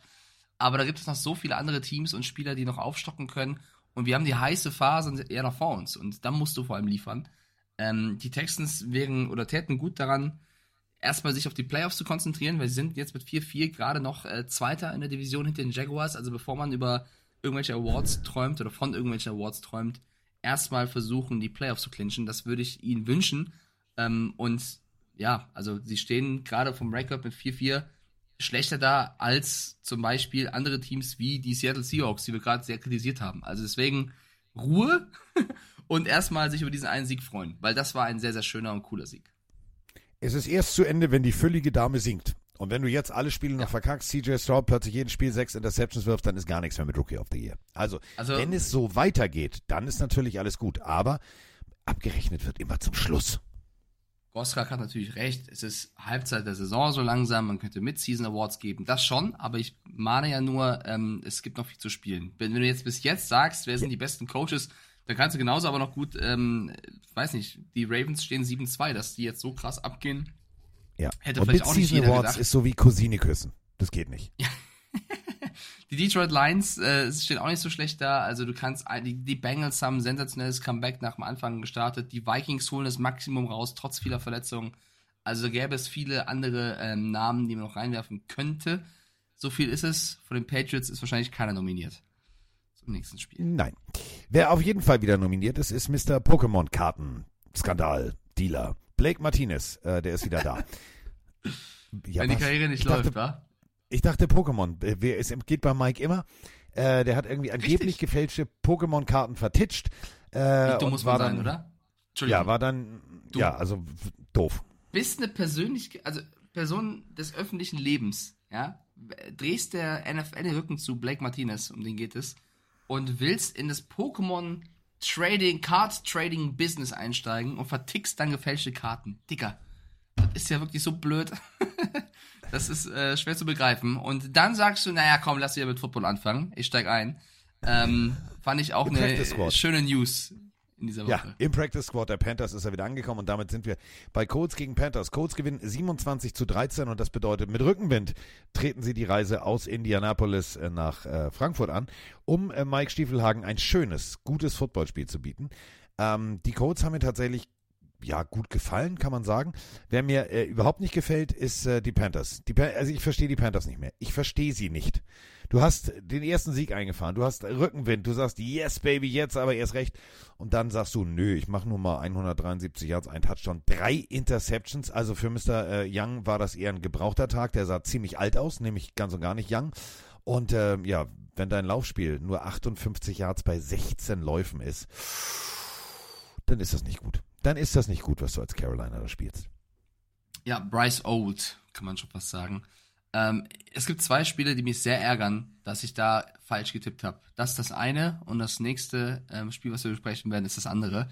Ähm, ich, ich, ich weiß nicht, warum ich hier auf die Panthers gesetzt habe. Ich bin da ein bisschen mit dem Momentum gegangen, habe gesagt, jetzt haben sie den Sieg, jetzt schwimmen sie, reiten sie, surfen sie die Welle, was auch immer. Aber sie sind komplett untergegangen. Ähm, die Colts mit einer soliden Performance, aber das war von der gesamten Offense der, der Panthers wirklich äh, eine, eine sehr schwache Vorstellung. Und die Frage muss, auch wenn es erst Midseason ist, erlaubt sein, ob nicht Carolina hier den falschen Quarterback im Draft gepickt hat. Ich will nicht sagen, dass Bryce Young ein Bust ist, dafür ist es viel zu früh und der wird auch noch Zeit haben, sich zu beweisen und so schlecht ist er nicht. Aber wenn du siehst, was ein CJ Stroud, natürlich in einem anderen Umf Umfeld und so weiter, aber was der auf der anderen Seite abreißt, dann ist die Frage erlaubt. Ich frage jetzt einfach mal hier in unseren Live-Twitch-Chat rein, ähm, wenn ich euch frage, welchen Quarterback hättet ihr lieber im Roster, würdet ihr Young oder Stroud reinschreiben? Nach den ersten neun Wochen oder neun Spieltagen bin ich da schon eher bei CJ Stroud. Wie sieht's bei dir Ja. aus, Carsten? Naja, das ist so, als wenn du, ähm, also du lernst zwei Frauen kennen und denkst ja, oh, die eine ist aber nett, die andere ist nett, ja, mal gucken, mal gucken, mal gucken. Und dann, äh, ja, also weißt du, so Cinderella-technisch, puff, war die falsche Schwester. Bin gespannt, wo die, Doof. bin gespannt, wo die Geschichte hingeht. Zweigleisig fährt man doch nicht. Heutzutage ist es doch schön, wenn man Nein, sich also wenn du- und auf ja. eine Person einlässt. Was bist du ein Ja. Schlawiner? Oh, du hörst mir wieder nie richtig zu. Cinderella, welche Schwester nehme ich denn? Puff, war die falsche Schwester. Kennst du doch die Geschichte oder nicht? Was- du bist doch ich bei Disney-Filmen. Ich, ich glaube, du hast eine andere Cinderella-Story gesehen. Das war nicht auf Disney, mein Freund. Was ist Das ist, Diggi, das ist was anderes. Ist- Cinderella hast Nein. du geguckt, glaube ich. Oh, oh, der war gut. Der war, der, der, oh, den, oh, Digga, den muss ich mir aufschreiben. Cinderella. Ja. Der ist gar nicht schlecht, aber nein. Äh, aber ihr wisst, was ich meine. Also als GM-Owner der Carolina Panthers würde ich sagen, äh, äh, sind wir jetzt nicht so gut. Scheiße, haben wir falschen Ort gesucht. Mist, Kacke, Schrott.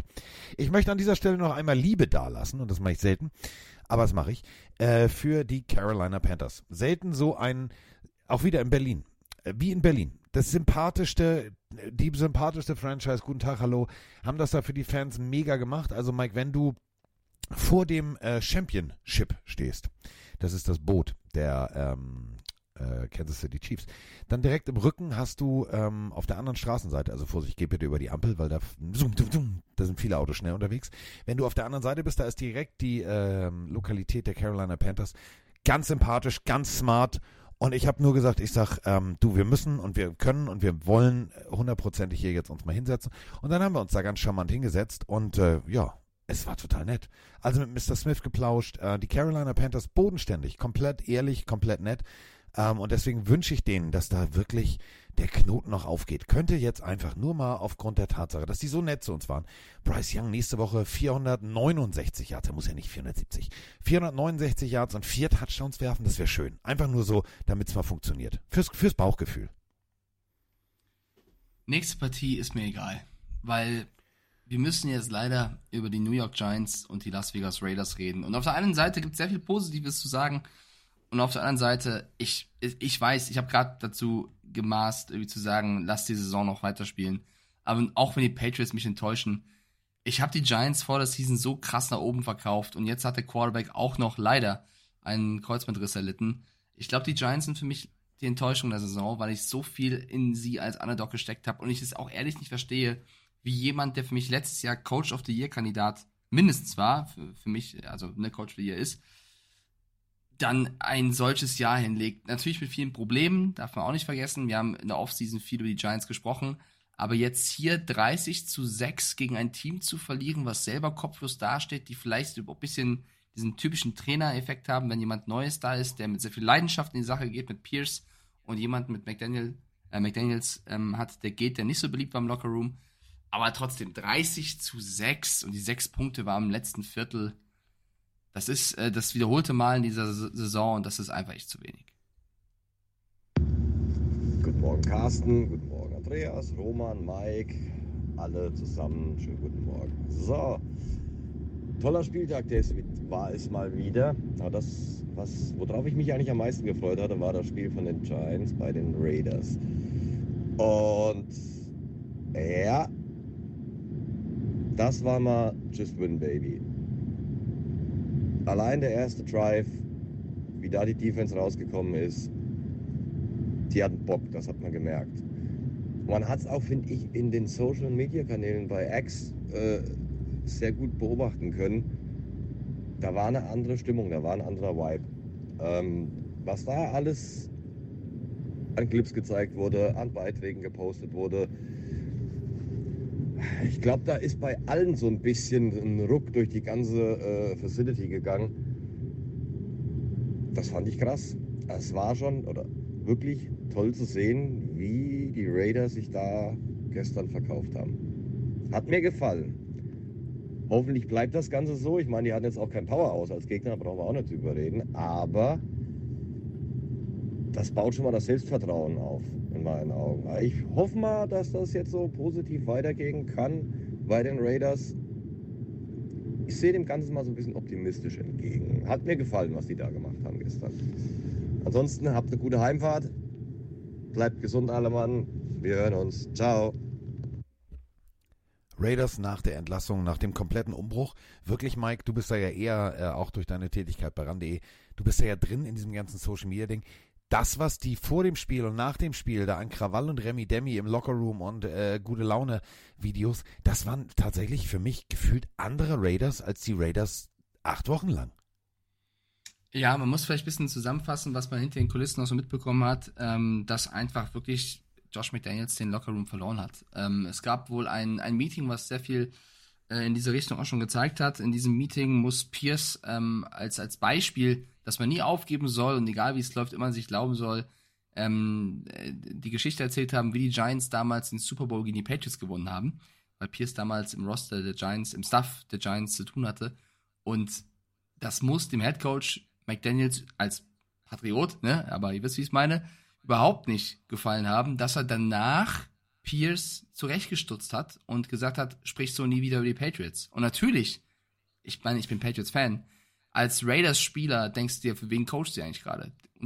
bist ja. du gerade Coach der Patriots oder bist du Coach der Raiders? Du kannst diese Vergangenheit haben, aber warum darf nicht ein anderer Staff-Mitglied positiv über ein Erlebnis reden, wo er dein Ex-Team besiegte, wo du vielleicht auch mit dabei warst, aber was, wo ist das Problem, ja?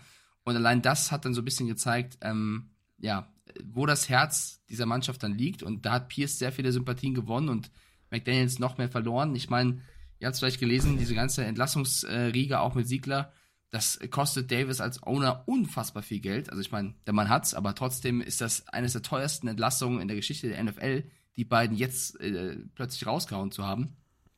Ähm, es soll wohl auch, was auch jetzt rausgekommen ist, nah dran gewesen sein, dass ein Devonta Adams zu den New York Jets getradet wird, aber in dem entscheidenden Zeitpunkt, wo man darüber verhandeln wollte, hatten die Raiders keinen GM mehr also da wird sich New York auch geärgert haben, äh, nehme ich an, weil Adams und Rogers irgendwann wieder vereint in New York, wäre eine schöne Geschichte geworden. Stand jetzt ist es keine geworden. Ähm, nee, da ist völlig richtiger Eindruck, frischer Wind. Ähm, jetzt dieser Sieg wird auch nochmal ähm, das beflügeln. Ich finde es aber richtig, was die Audio am Ende auch gesagt hat, dass es jetzt auch nur leider gegen die Giants war, weil Carsten, die haben gegen einen Rookie-Quarterback und einen Interimscoach, der eigentlich Linebacker-Coach ist, no disrespect an der Stelle, verloren, haben eigentlich fast keine Punkte gemacht und ja, sie verlieren Daniel Jones zum Kreuzbandriss und DeVito muss reinkommen, aber trotzdem, das ist doch so wenig von einem Team, was letztes Jahr so viel Spaß gemacht hat. Es, es tut mir unfassbar leid, aber das ist, ähm, also hier schreiben, hier, NFL schreibt rein, die Giants spielen, wie er es erwartet hat. Er hat äh, acht der neun Partien richtig getippt. Dann natürlich Props an dich. Ich hab's auf keinen Fall so kommen sehen, Nein. dass sie so reinscheißen und für mich ist ein Riesenwunder. Negativ. Definitiv. Also, äh, wenn du, und das meine ich ernst, wenn du Max Crosby, den Top-Pass-Rusher der Raiders, trippelst und der trotzdem noch äh, dann DeVito jagt, dann machst du einfach was falsch dann machst du irgendwas nicht mit Leidenschaft oder nicht, vor allem nicht effektiv. Und da muss man ganz ehrlich sagen, die Giants, äh, da ist der komplette Wurm drin. Also jetzt gehen schon die Fragen los, okay, der kriegt jetzt trotzdem richtig Schotter, aber sollten wir trotzdem einen Quarterback draften, müssen die Giants einen Quarterback draften? All das werden wir die nächsten Wochen sehen. Also Daniel Jones, äh, für den ist die Saison chick chick abgehakt. So, jetzt äh, müssen wir gucken. Tyrod Taylor hat noch Rippe, äh, Danny DeVito, ähm, seines Zeichens ja eigentlich Hollywood-Schauspieler, der hat den Namen kurz abgegeben, hat gesagt, hier, du darfst auch mal. Ähm, also, das ist eine ganz komische, bei den Giants ist eine ganz komische Situation, die ich auch nicht begreife. Und vor allem, wenn wir jetzt gucken, wie die nächsten Wochen für die Giants weitergehen, das wird ja auch nicht schöner. Also, das ist ja der Punkt. Es wird ja nicht angenehmer. Also du hättest jetzt eigentlich, sagen wir mal bitte ganz ehrlich, das, das Ding jetzt gegen die Raiders, die haben ihren Headcoach verloren. Da brennt der Baum, das Ding jetzt zu gewinnen müssen. Und jetzt geht's, Achtung, gegen die Cowboys die haben jetzt erstmal noch richtig Wut im Bauch. Dann geht es gegen die Commanders, dann die Patriots, dann die Packers, dann die Saints. Ach so, und wo machen wir die Saison zu? Ach, die Eagles, die Rams und nochmal die Eagles. Hupsi, das wird nicht schön. Nee, absolut nicht. Und äh, die Giants spielen als nächstes gegen die Cowboys. So wie die NFL dieses Jahr läuft, gewinnen die das wahrscheinlich irgendwie. also nicht, dass ich drauf tippe, aber so wie diese Liga funktioniert, kann man das fast sagen. Ähm, und die Raiders kriegen nächste Woche auch wenn sie ein bisschen enttäuscht haben, äh, die Jets als Gegner. Also das wird auch nicht ganz einfach. Es wird nicht einfacher. Es wird nicht einfacher. Das mein, ich meine das echt ernst. Also für die Jets nicht, aber auch für die Raiders nicht, weil die Jets haben wieder eine bärenstarke Defense. Wie wird jetzt dann äh, O'Connell als Quarterback der, der, der Raiders von, äh, gegen die, die, die Jets Defense funktionieren? Die nächsten Wochen, ich finde, das sind spannende Spiele. Ja, das auf jeden Fall. Und ein spannendes Spiel war auch das Duell äh, der Division bei den Dallas mhm. Cowboys gegen die Philadelphia Eagles. Das war lange Zeit dann doch ein sehr, sehr knappes Footballspiel. Ähm, wir haben ja sehr viele pessimistische Cowboys-Fans gehabt, die gesagt haben, boah, das gewinnen die Eagles eh. Ja, aber am Ende nochmal sechs Punkte im letzten Viertel. Ähm, das war dann doch ein hinten raus, ein spannendes Duell in der NFC East, ähm, was dann aber doch Philly für sich entschieden hat. Dak Prescott, und das muss man ganz deutlich so sagen, 374 Yards, drei Touchdowns, das war ein richtig gutes Spiel von ihm. Das war ein richtig gutes Spiel. Und ich fand auch, das war so ein bisschen Schwergewichtskampf. Also jeder Treffer hätte entscheidend sein können. 7-7-14 und dann 0 Punkte für die Eagles im vierten Viertel und hier 7-10-0, drei, also im dritten Viertel 0 Punkte. Das ist genau das Ding. Hätten die, hätten die Cowboys da nur einen Touchdown oder zwei Field Goals oder was auch immer, dann sehe die Messe ganz anders aus am Ende. Aber so gewinnen die Eagles das Ding zu Hause und manifestieren halt, dass sie ein echt abgewichstes Footballteam sind, weil die haben teilweise sehr solide und sehr gut ihren Gegner in Ecken getrieben, wenn wir beim, beim Boxvergleich bleiben, wo er wusste, das wird jetzt gleich wehtun. Und das musst du als Team auch erstmal sukzessive so hinkriegen. Vor allem, wenn Hurts den Ball mal geworfen hat und AJ Brown und Devonta Smith da als Receiver rumlaufen, das ist schon äh, echt stark, was die Eagles auffangen können. Und bei den Cowboys muss man sagen, die wirklich eigentlich sehr, sehr gute Defense hatte nicht ihren besten Tag. Also da drei Penalties, die extrem viel äh, wehgetan haben. Zwei der Touchdown-Drives der Eagles, einmal über 60, einmal über 87 Yards zugelassen. Da hast du deiner, deiner, ähm, deiner Offense nicht gerade geholfen. Und dann, wenn Dak Prescott mal einen guten Tag hat, muss man ja auch sagen. Und äh, bei den Eagles ein Spieler, den ja viele gefeiert haben, Kevin Bayard, der braucht scheinbar noch ein bisschen Zeit, um sich äh, in Philadelphia einzugewöhnen.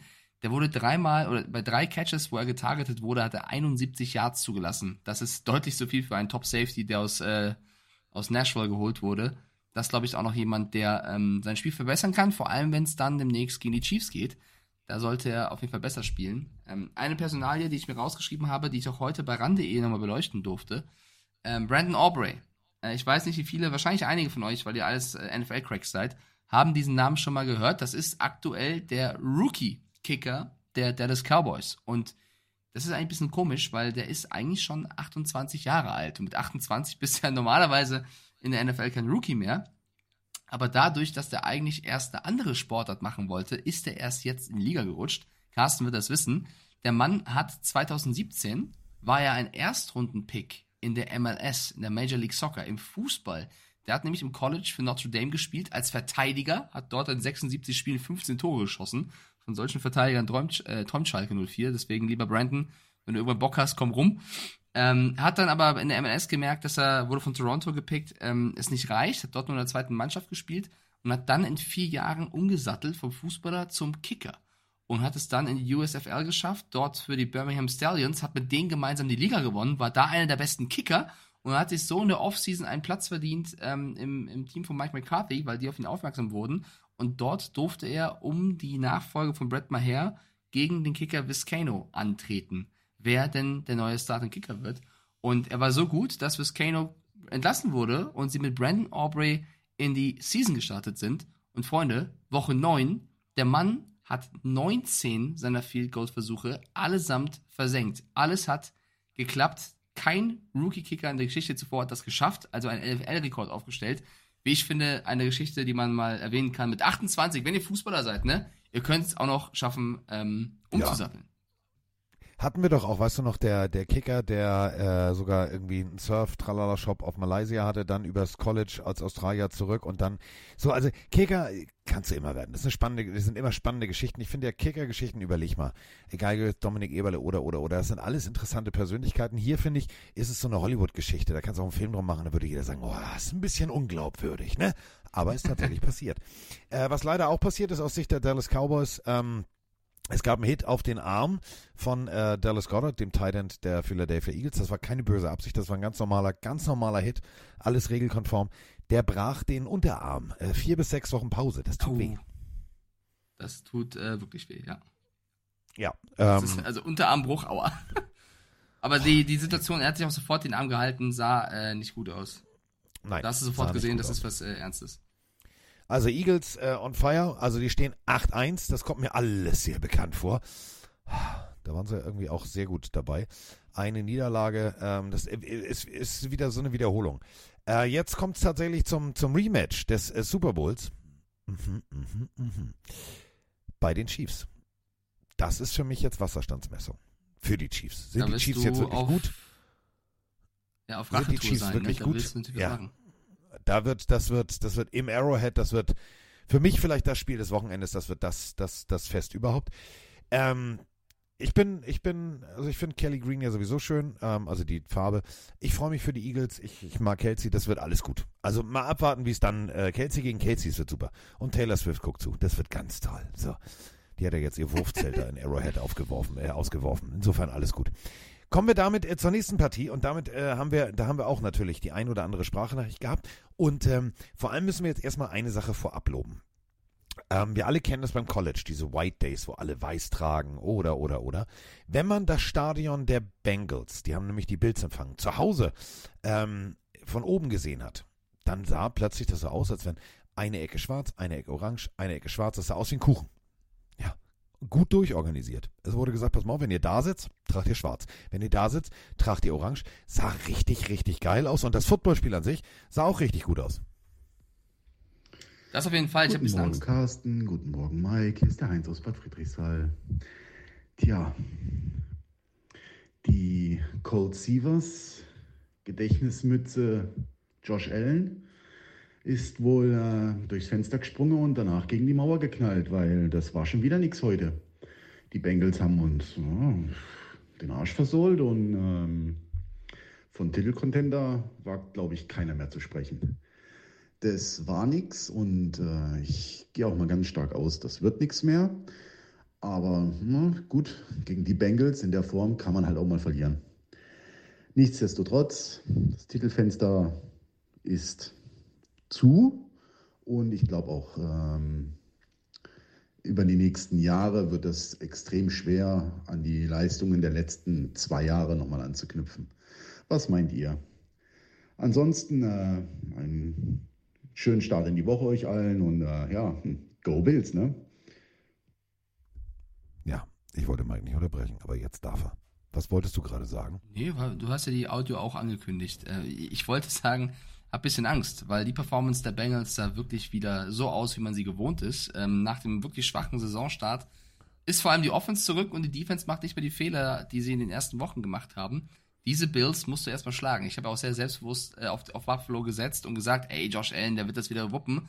Aber die Bills ähm, sind da dieses Jahr doch zu oft ähm, zu wenig konstant. Und äh, sie stehen jetzt 5-4, sind Dritter in der Division und ähm, ich glaube, einige Fans da draußen, ja, ich weiß, die haben auch die ein oder anderen Verletzungsprobleme, wie auch viele andere Teams, hätten gedacht, dass sie nach neun Wochen dann doch besser dastehen als 5-4. Und die Bengals nach einem wirklich, ich habe schon gesagt, schwachen Saisonstart, jetzt 5-3, mit dem Joe Burrow, der wieder fit wirkt, mit den Receivern, die funktionieren, ähm, mit einer Defense, die nicht mehr die ganzen Fehler macht. Das äh, Cincinnati is back, ist meine Headline von diesem Spiel. Definitiv. Äh, Matt Milano in London verloren, also nicht in London verloren, sondern verletzungsbedingt in London verloren. Verloren. Das Der du. ist irgendwo noch da. Matt Milano hat das noch- Flugzeug verpasst. Der sitzt bei Queen Lizzie noch im Buckingham Palace und sagt, ich muss doch aber nach Buffalo. Und, und King Charles immer so, nee, du bleibst hier. Du bleibst hier. Äh, so, weißt du, wie bei Misery, schön ans Bett gebunden. Nein, du kommst hier nicht weg. Ähm, nein, also jetzt wieder verletzungsbedingt. die wilden äh, Gedankenspiele. nein, kennst du Misery nicht? Misery ist ein ganz ekliger Film. Oh, ey, dann hast du, der, der ist geil. Dann, den musst du dir den angucken. Ähm, ein Hardcore, also, ähm, wieso, weshalb, warum ich versau jetzt, wenn, wenn du ihn guckst, spoiler ich es nicht. Aber Misery ist ein, Doch, Spoiler ähm. Ist richtig geil. Also ein wahnsinniger, also ein Fan, ein Vollfan, ähm, gibt Vollfan. die Situation, äh, wieso, weshalb, warum, ist jetzt egal, für die, die es vielleicht, äh, du willst es ja gespoilert haben, aber die meisten da draußen nicht, kommt äh, in die Situation, dass äh, ihr Idol, ihr größer Lieblings, whatever, ähm, bei ihr verletzt zu Hause ist. Und äh, ich sag mal so, wenn die mit dem Hammer und zwei Holzbrettern ihm nochmal die Beine bricht, damit er länger da auf Pflege angewiesen ist. Das Ding hat da, Alter, der ist so geil, der Film. Misery, äh, absolute Alter. Filmempfehlung, ist ein geiler Thriller, richtig geiler Thriller.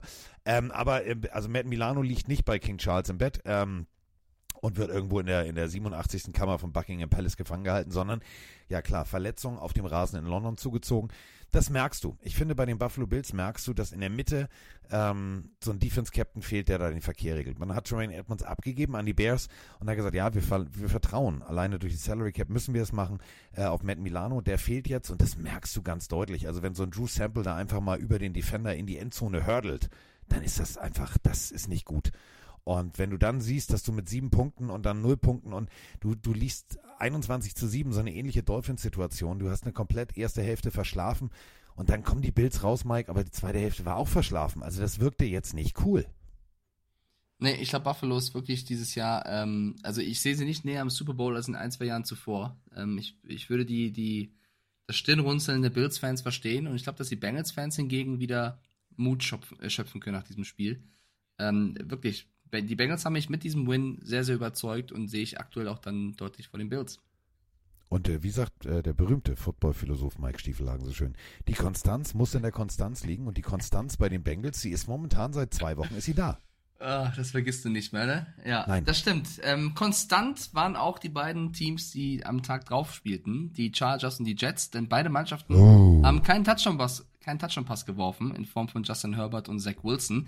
Das Spiel ging trotzdem mit äh, 33 Punkten am Ende nieder. 27 zu 6 gewinnen die Chargers gegen Flugzeuge, die nicht mal wirklich abgehoben sind. Das war leider eine enttäuschende Vorstellung von der Offense. Ähm, Zach Wilson zwar für 263 Yards geworfen, aber ähm, keinen einzigen Touchdown-Ball. Mir wird trotzdem medial ein bisschen zu sehr auf ihn allein draufgehauen. Also man vergisst so ein bisschen, dass die Mannschaft immer noch einen Coach und auch einen Offensive Coordinator hat, auch wenn er Nathaniel Hackett heißt, aber äh, es gibt einen und das war gegen Chargers, die man schlagen kann. Ich meine, Justin Herbert hatte auch nicht seinen besten Tag. 16 ähm, Pässe geworfen, die ankamen für 136 Yards. Ist für Justin Herbert fast eine Beleidigung. Ähm, ja, war auch sehr unter Druck. Die, die Front Seven der Jets haben das gut gemacht, aber so ein Spiel 27-6 zu gewinnen, ich glaube, das hat nach, nach Spielen, wo Zach Wilson zum Beispiel gegen die Chiefs wirklich gut aussah, das war jetzt so eine Leistung der Jets Offense, die ähm, ja sehr schade war.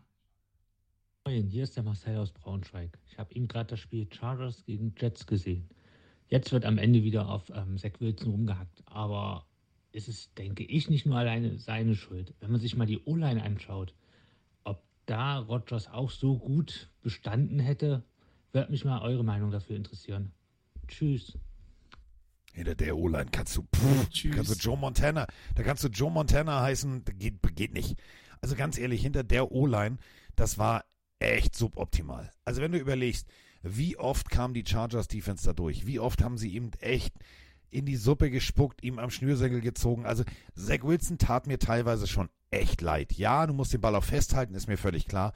Aber auf der anderen Seite, die Überschrift kann eigentlich nur sein, die Jets sind ein beschissenes Footballteam mit einer geilen Offense, äh, mit einer geilen Defense. Also offense-technisch funktioniert da gar nichts. Gar ja, nichts. und man muss auch sagen, Und Robert das liegt Salah nicht alleine ja an Zach ein, Wilson. Robert Salah ist ja auch ein defensiv denkender Coach und vielleicht merkt man das, dass dann der OC noch wichtiger ist und der OC hat leider in bei den Broncos auch nicht so funktioniert als, als Head Coach. Ähm, das ist zu wenig. Es ist halt nicht nur Zach Wilson, der auch nicht gut aussah, aber wenn du in acht Spielen nur acht Touchdowns auf diese Art und Weise erzielst, äh, ist das ein bisschen wenig in der NFL. Ähm, und du hast gerade auch gedroppte Pässe oder Bälle angesprochen. Auch ein Alan Lazard, ich lese es kurz vor. Ein Pass gedroppt, drei Penalties, ähm, zwei Pre-Snap Infractions. Liest sie jetzt auch nicht wie, die Creme de la Creme. Also es war insgesamt ein enttäuschender Jets-Auftritt und nach dem Spiel siehst du, wie Aaron Rodgers zu Dervin James geht und Dervin James ihn fragt, na, wie lange dauert's noch? Und er sagt ein paar Wochen. Ähm, ich glaube, wir sind alle gespannt, wie es aussieht, wenn Aaron Rodgers zurückkommt und wie er zurückkommt, weil es gibt auch nichts, was äh, mehr Angst anjagt für die Fans, wenn ein Spieler zu früh von einer Verletzung zurückkehrt. Ähm, ich hoffe natürlich nicht, dass irgendwas passiert, aber ich glaube, Aaron Rodgers hat so Bock, wieder zurückzukehren, dass er da jegliches Risiko in Kauf nimmt. Ähm, und Aber ist es nicht, ist es nicht pervers? Ich meine es jetzt echt ernst. Ist es nicht pervers?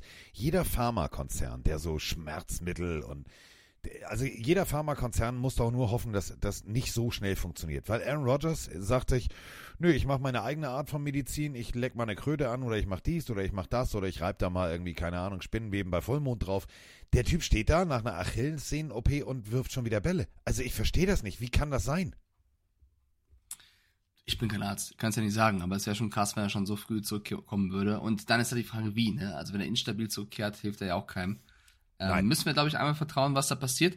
Eine Sache noch bei den Chargers, falls ihr das nicht mitbekommen habt, ähm, Coach Brandon Staley war ja auch sehr in der Kritik durch die letzten Wochen und hat zum ersten Mal ähm, das Play-Calling in der Offense abgegeben. Also er hat nicht mehr in erster Linie regulär die Calls äh, gemacht, sondern der OC und ähm, Kellen Moore. Und man muss sagen, dass zwar haben sie 27-6 gewonnen, aber Justin Herbert sah trotzdem jetzt nicht überragend aus. Ähm, ich glaube, das ist weiterhin eine Baustelle bei den Chargers. Ja, definitiv. Also da muss man gucken, wie es wie es weitergeht. Vor allem jetzt gegen die Lions, Carsten, ne? Das wird nicht so Ja, einfach. das wird, das wird, das wird schon mal gar nicht einfach. Äh, Chargers gegen Lions für mich auch wieder so ein, so ein Topspiel. Also nächste Woche wird so, geil. die, die, die, haben, die, haben, die haben ein paar Dinge. Also ich habe Bock natürlich auf dein Frankfurt-Spiel. Äh, Gardner Minshew gegen Mac Jones. Mein Frankfurt-Spiel. In meinem Hofgarten Ja, mein deinem statt. Ja. Wenn Mike da oben auf seiner Königsempore steht und sagt, ich begrüße euch und alle sagen, oh, wir knien nieder. Mike der Erste. Ähm, äh, ich finde Chargers Detroit tatsächlich eins der, der, der richtig guten Spiele. Worauf ich aber auch richtig Bock habe, ist äh, San Francisco gegen Jacksonville. Da wird auch gezeigt, wo ist jetzt wirklich, wo ist die Leistungsdichte, wo ist dies, wo ist das. Äh, Monday Night schon wieder. Also, die haben ja irgendwie, äh, New York ist jetzt Monday Night, aber jetzt diesmal in äh, Las Vegas. Jets gegen äh, Raiders. Das wird auch sehr, sehr spannend. Also Ja, gibt Sonntagnacht, einige Spiele. Sonntagnachtt. Einige Spiele. Eins müssen wir noch tippen, da wir uns ja erst wieder am Freitag hören. Ähm, ich schreibe diesmal auch im Tippspiel besser mit, als ich letztes Mal gemacht habe. Ich schalte Ja, jetzt bei Twitch parallel noch die Umfrage frei, damit ähm, die Leute da draußen mit abstimmen können. Carolina Panthers gegen die Chicago Bears. Vorher Ja. seid ehrlich, wer bleibt wach und schaut sich dieses Spiel an? Donnerstagnacht. Ich nicht. Ich, ich bin's wahrscheinlich nicht. Nein, ich bin, ich werde es wahrscheinlich nicht gucken. Zumindest Ich gucke mir die live. 40 Ähm, Minuten Zusammenfassung am nächsten Morgen beim Game Pass an.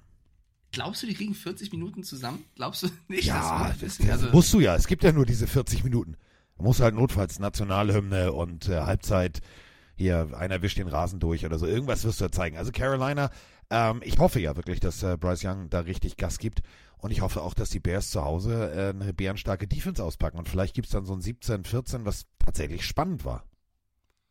Ich meine, die Panthers haben jetzt mit Blake Martinez jemanden äh, im Squad, der sich bestens mit Pokémon auskennt. Vielleicht entfacht er ja das Feuer in ihn. Ähm, Ja. Ich, ich weiß, ist es, also ich, ich kann mir Das sch Pikachu. ganz schwer eine noch schlimmere Konstellation an einem Spiel vorstellen als Panthers gegen Bears jetzt äh, zum Start in Woche 10. Also ja, Colts, Patriots, ich bin gespannt, was da passiert. Aber Panthers gegen Bears, die Panthers, die zu Hause 0-4 stehen und die Bears, die zu Hause 1-3 stehen. Ähm, Das ist sehr, sehr, sehr wenig. Mal gucken, was die Leute da draußen sagen. Erste Tendenz, also ESPN verwundert mich gerade, 62% äh, Siegeswahrscheinlichkeit äh, bei, bei Chicago. Der Chat ist sogar noch mehr dabei, 70%. Schon krass. Was, was ist dein Gefühl?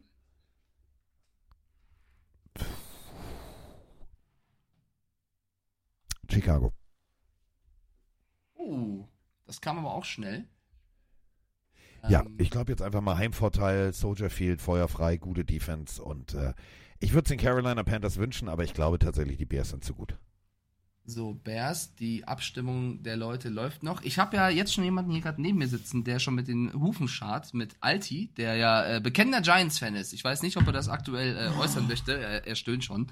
Na, wie läuft's in New York? Gut. Gut.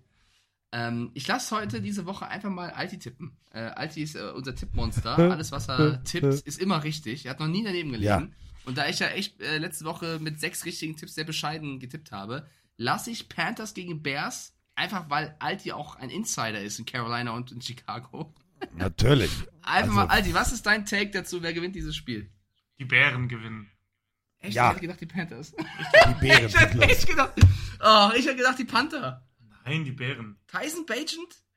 Ja. Diggi. Okay. Ähm, Aber was denn mit Fields? Kommt er nicht zurück? Ich dachte, er kommt zurück. kann auch sein, dass Fields spielt, ja. Deswegen war das jetzt mein Call. Aber ja, es wenn, das, kann, wenn das nicht so ist, dann vielleicht doch die Panther. Nee, es kann, also es gibt eine, eine Chance, dass, dass Justin Fields wieder spielt, das stimmt. Ähm, ich vertraue Alti. Wenn Alti sagt, es sind die Bears, du sagst, es sind die Bears, Carsten, dann trage ich es ein. Übrigens, die Pelenarios sagen Ja. auch zu 73 Prozent. Die Bears. Die, Go die Bärchen. Die Bären sind los. War auch eine großartige Kinderserie. Aber egal. Ich singe jetzt. Das war auch gerade das Tu- Erste, was mir in den Kopf kam, ja. Nicht die Glücksbärschis, nicht die Gummibärenbande, die Bären sind los. Bärenbrüder. Gibt viele tolle Bärenfilme da draußen. Ja, wollen wir jetzt wieder deine Disney-Diskussion aufmachen? Bärenbrüder, ja. komm, Nee. Also, Du hast heute schon sind von Cinderella. alte- Du Das hast, passt voll gut. Dschungelbuch. Bären gegen Panther. Balu gegen Bagheera, Alter. oh, Balu gegen Bagheera. Denk da mal drüber nach. Alti liefert die Headline, ja. Ich, boah, ist schwer für mich. Ich liebe beide. Sind beides die MVPs dieses Films, weil Mowgli ist es nicht. Dann unter Platz Dschungelbuch 3 im Power Ranking kommt King 2.0. Louis. Oh, King Louis. Haben wir aber nicht. Affen haben wir nicht. Aber wir haben die Raben. Der sind ja eigentlich Also diese Vögel. Ska, Ska war die Schlange. Wie hieß der Tiger? K war die äh, Schlange. K, K war die Schlange. K. Ska war König der Der Löwen. Tiger hieß. Shere Khan, Junge. Shere Khan, ja. ja. Ja. Sehr Ja. schön. Also, hör mal, also, den müssen wir einstellen für, also, ohne Scheiß. Den Dschungelbuch müssen wir einstellen, 2.0. ja. Alti kommt immer jetzt ran für einen Abschlusssatz. Wir sagen immer, wir sind durch. Ja. Die letzten Worte gehören Alti und der haut dann die Headline des Podcasts raus. Finde ich sehr schön. Alti-Ende. Das Ulti, das ultimative Ende. Das ultimative Ende, damit sind wir fertig und denkt dran. Also, Donnerstagnacht, die Neuauflage vom Dschungelbuch. Äh, Bagheera gegen Balu, der Bär. Oh, das wird super. Ich freue mich drauf. Damit sind wir jetzt raus. Äh, Mike, du hast wie immer die letzten Worte. Sag was. Ähm, tschüss. Macht's gut. Tschüss, sagt er. Diggi, du kannst nicht einfach nur Tschüss sagen. Das ist, das ist schnöde. Du hast Sag das was schnell gemacht. Okay. Dann sag ich die letzten Worte dieses Podcasts, äh, widme ich Tim Althoff und äh, gebe das Zepter über und sage, darf irgendwas Schlaues an die drei Millionen Menschen da draußen sagen, die jetzt zuhören. Wusstet ihr, dass ähm, die Welt, normale Weltkarte, dass die gar nicht richtig ist? Nordamerika passt nämlich dreimal in Afrika und das sieht auf einer äh, normalen Karte gar nicht so aus. Fun Fact für euch, denkt mal drüber nach. Schaut euch eine realistische Karte an. Bitte spiel ab das Outro-Cast schnell. Irgendwelche Verschwörungstheorien schnell. Tschüss, tschüss. Es ist soweit. Pille, Pille, Pille für den Mann. Pille, Pille, Pille, Pille, Pille, Pille, Pille für den Mann. Carsten Spengemann. Weichstieflagen.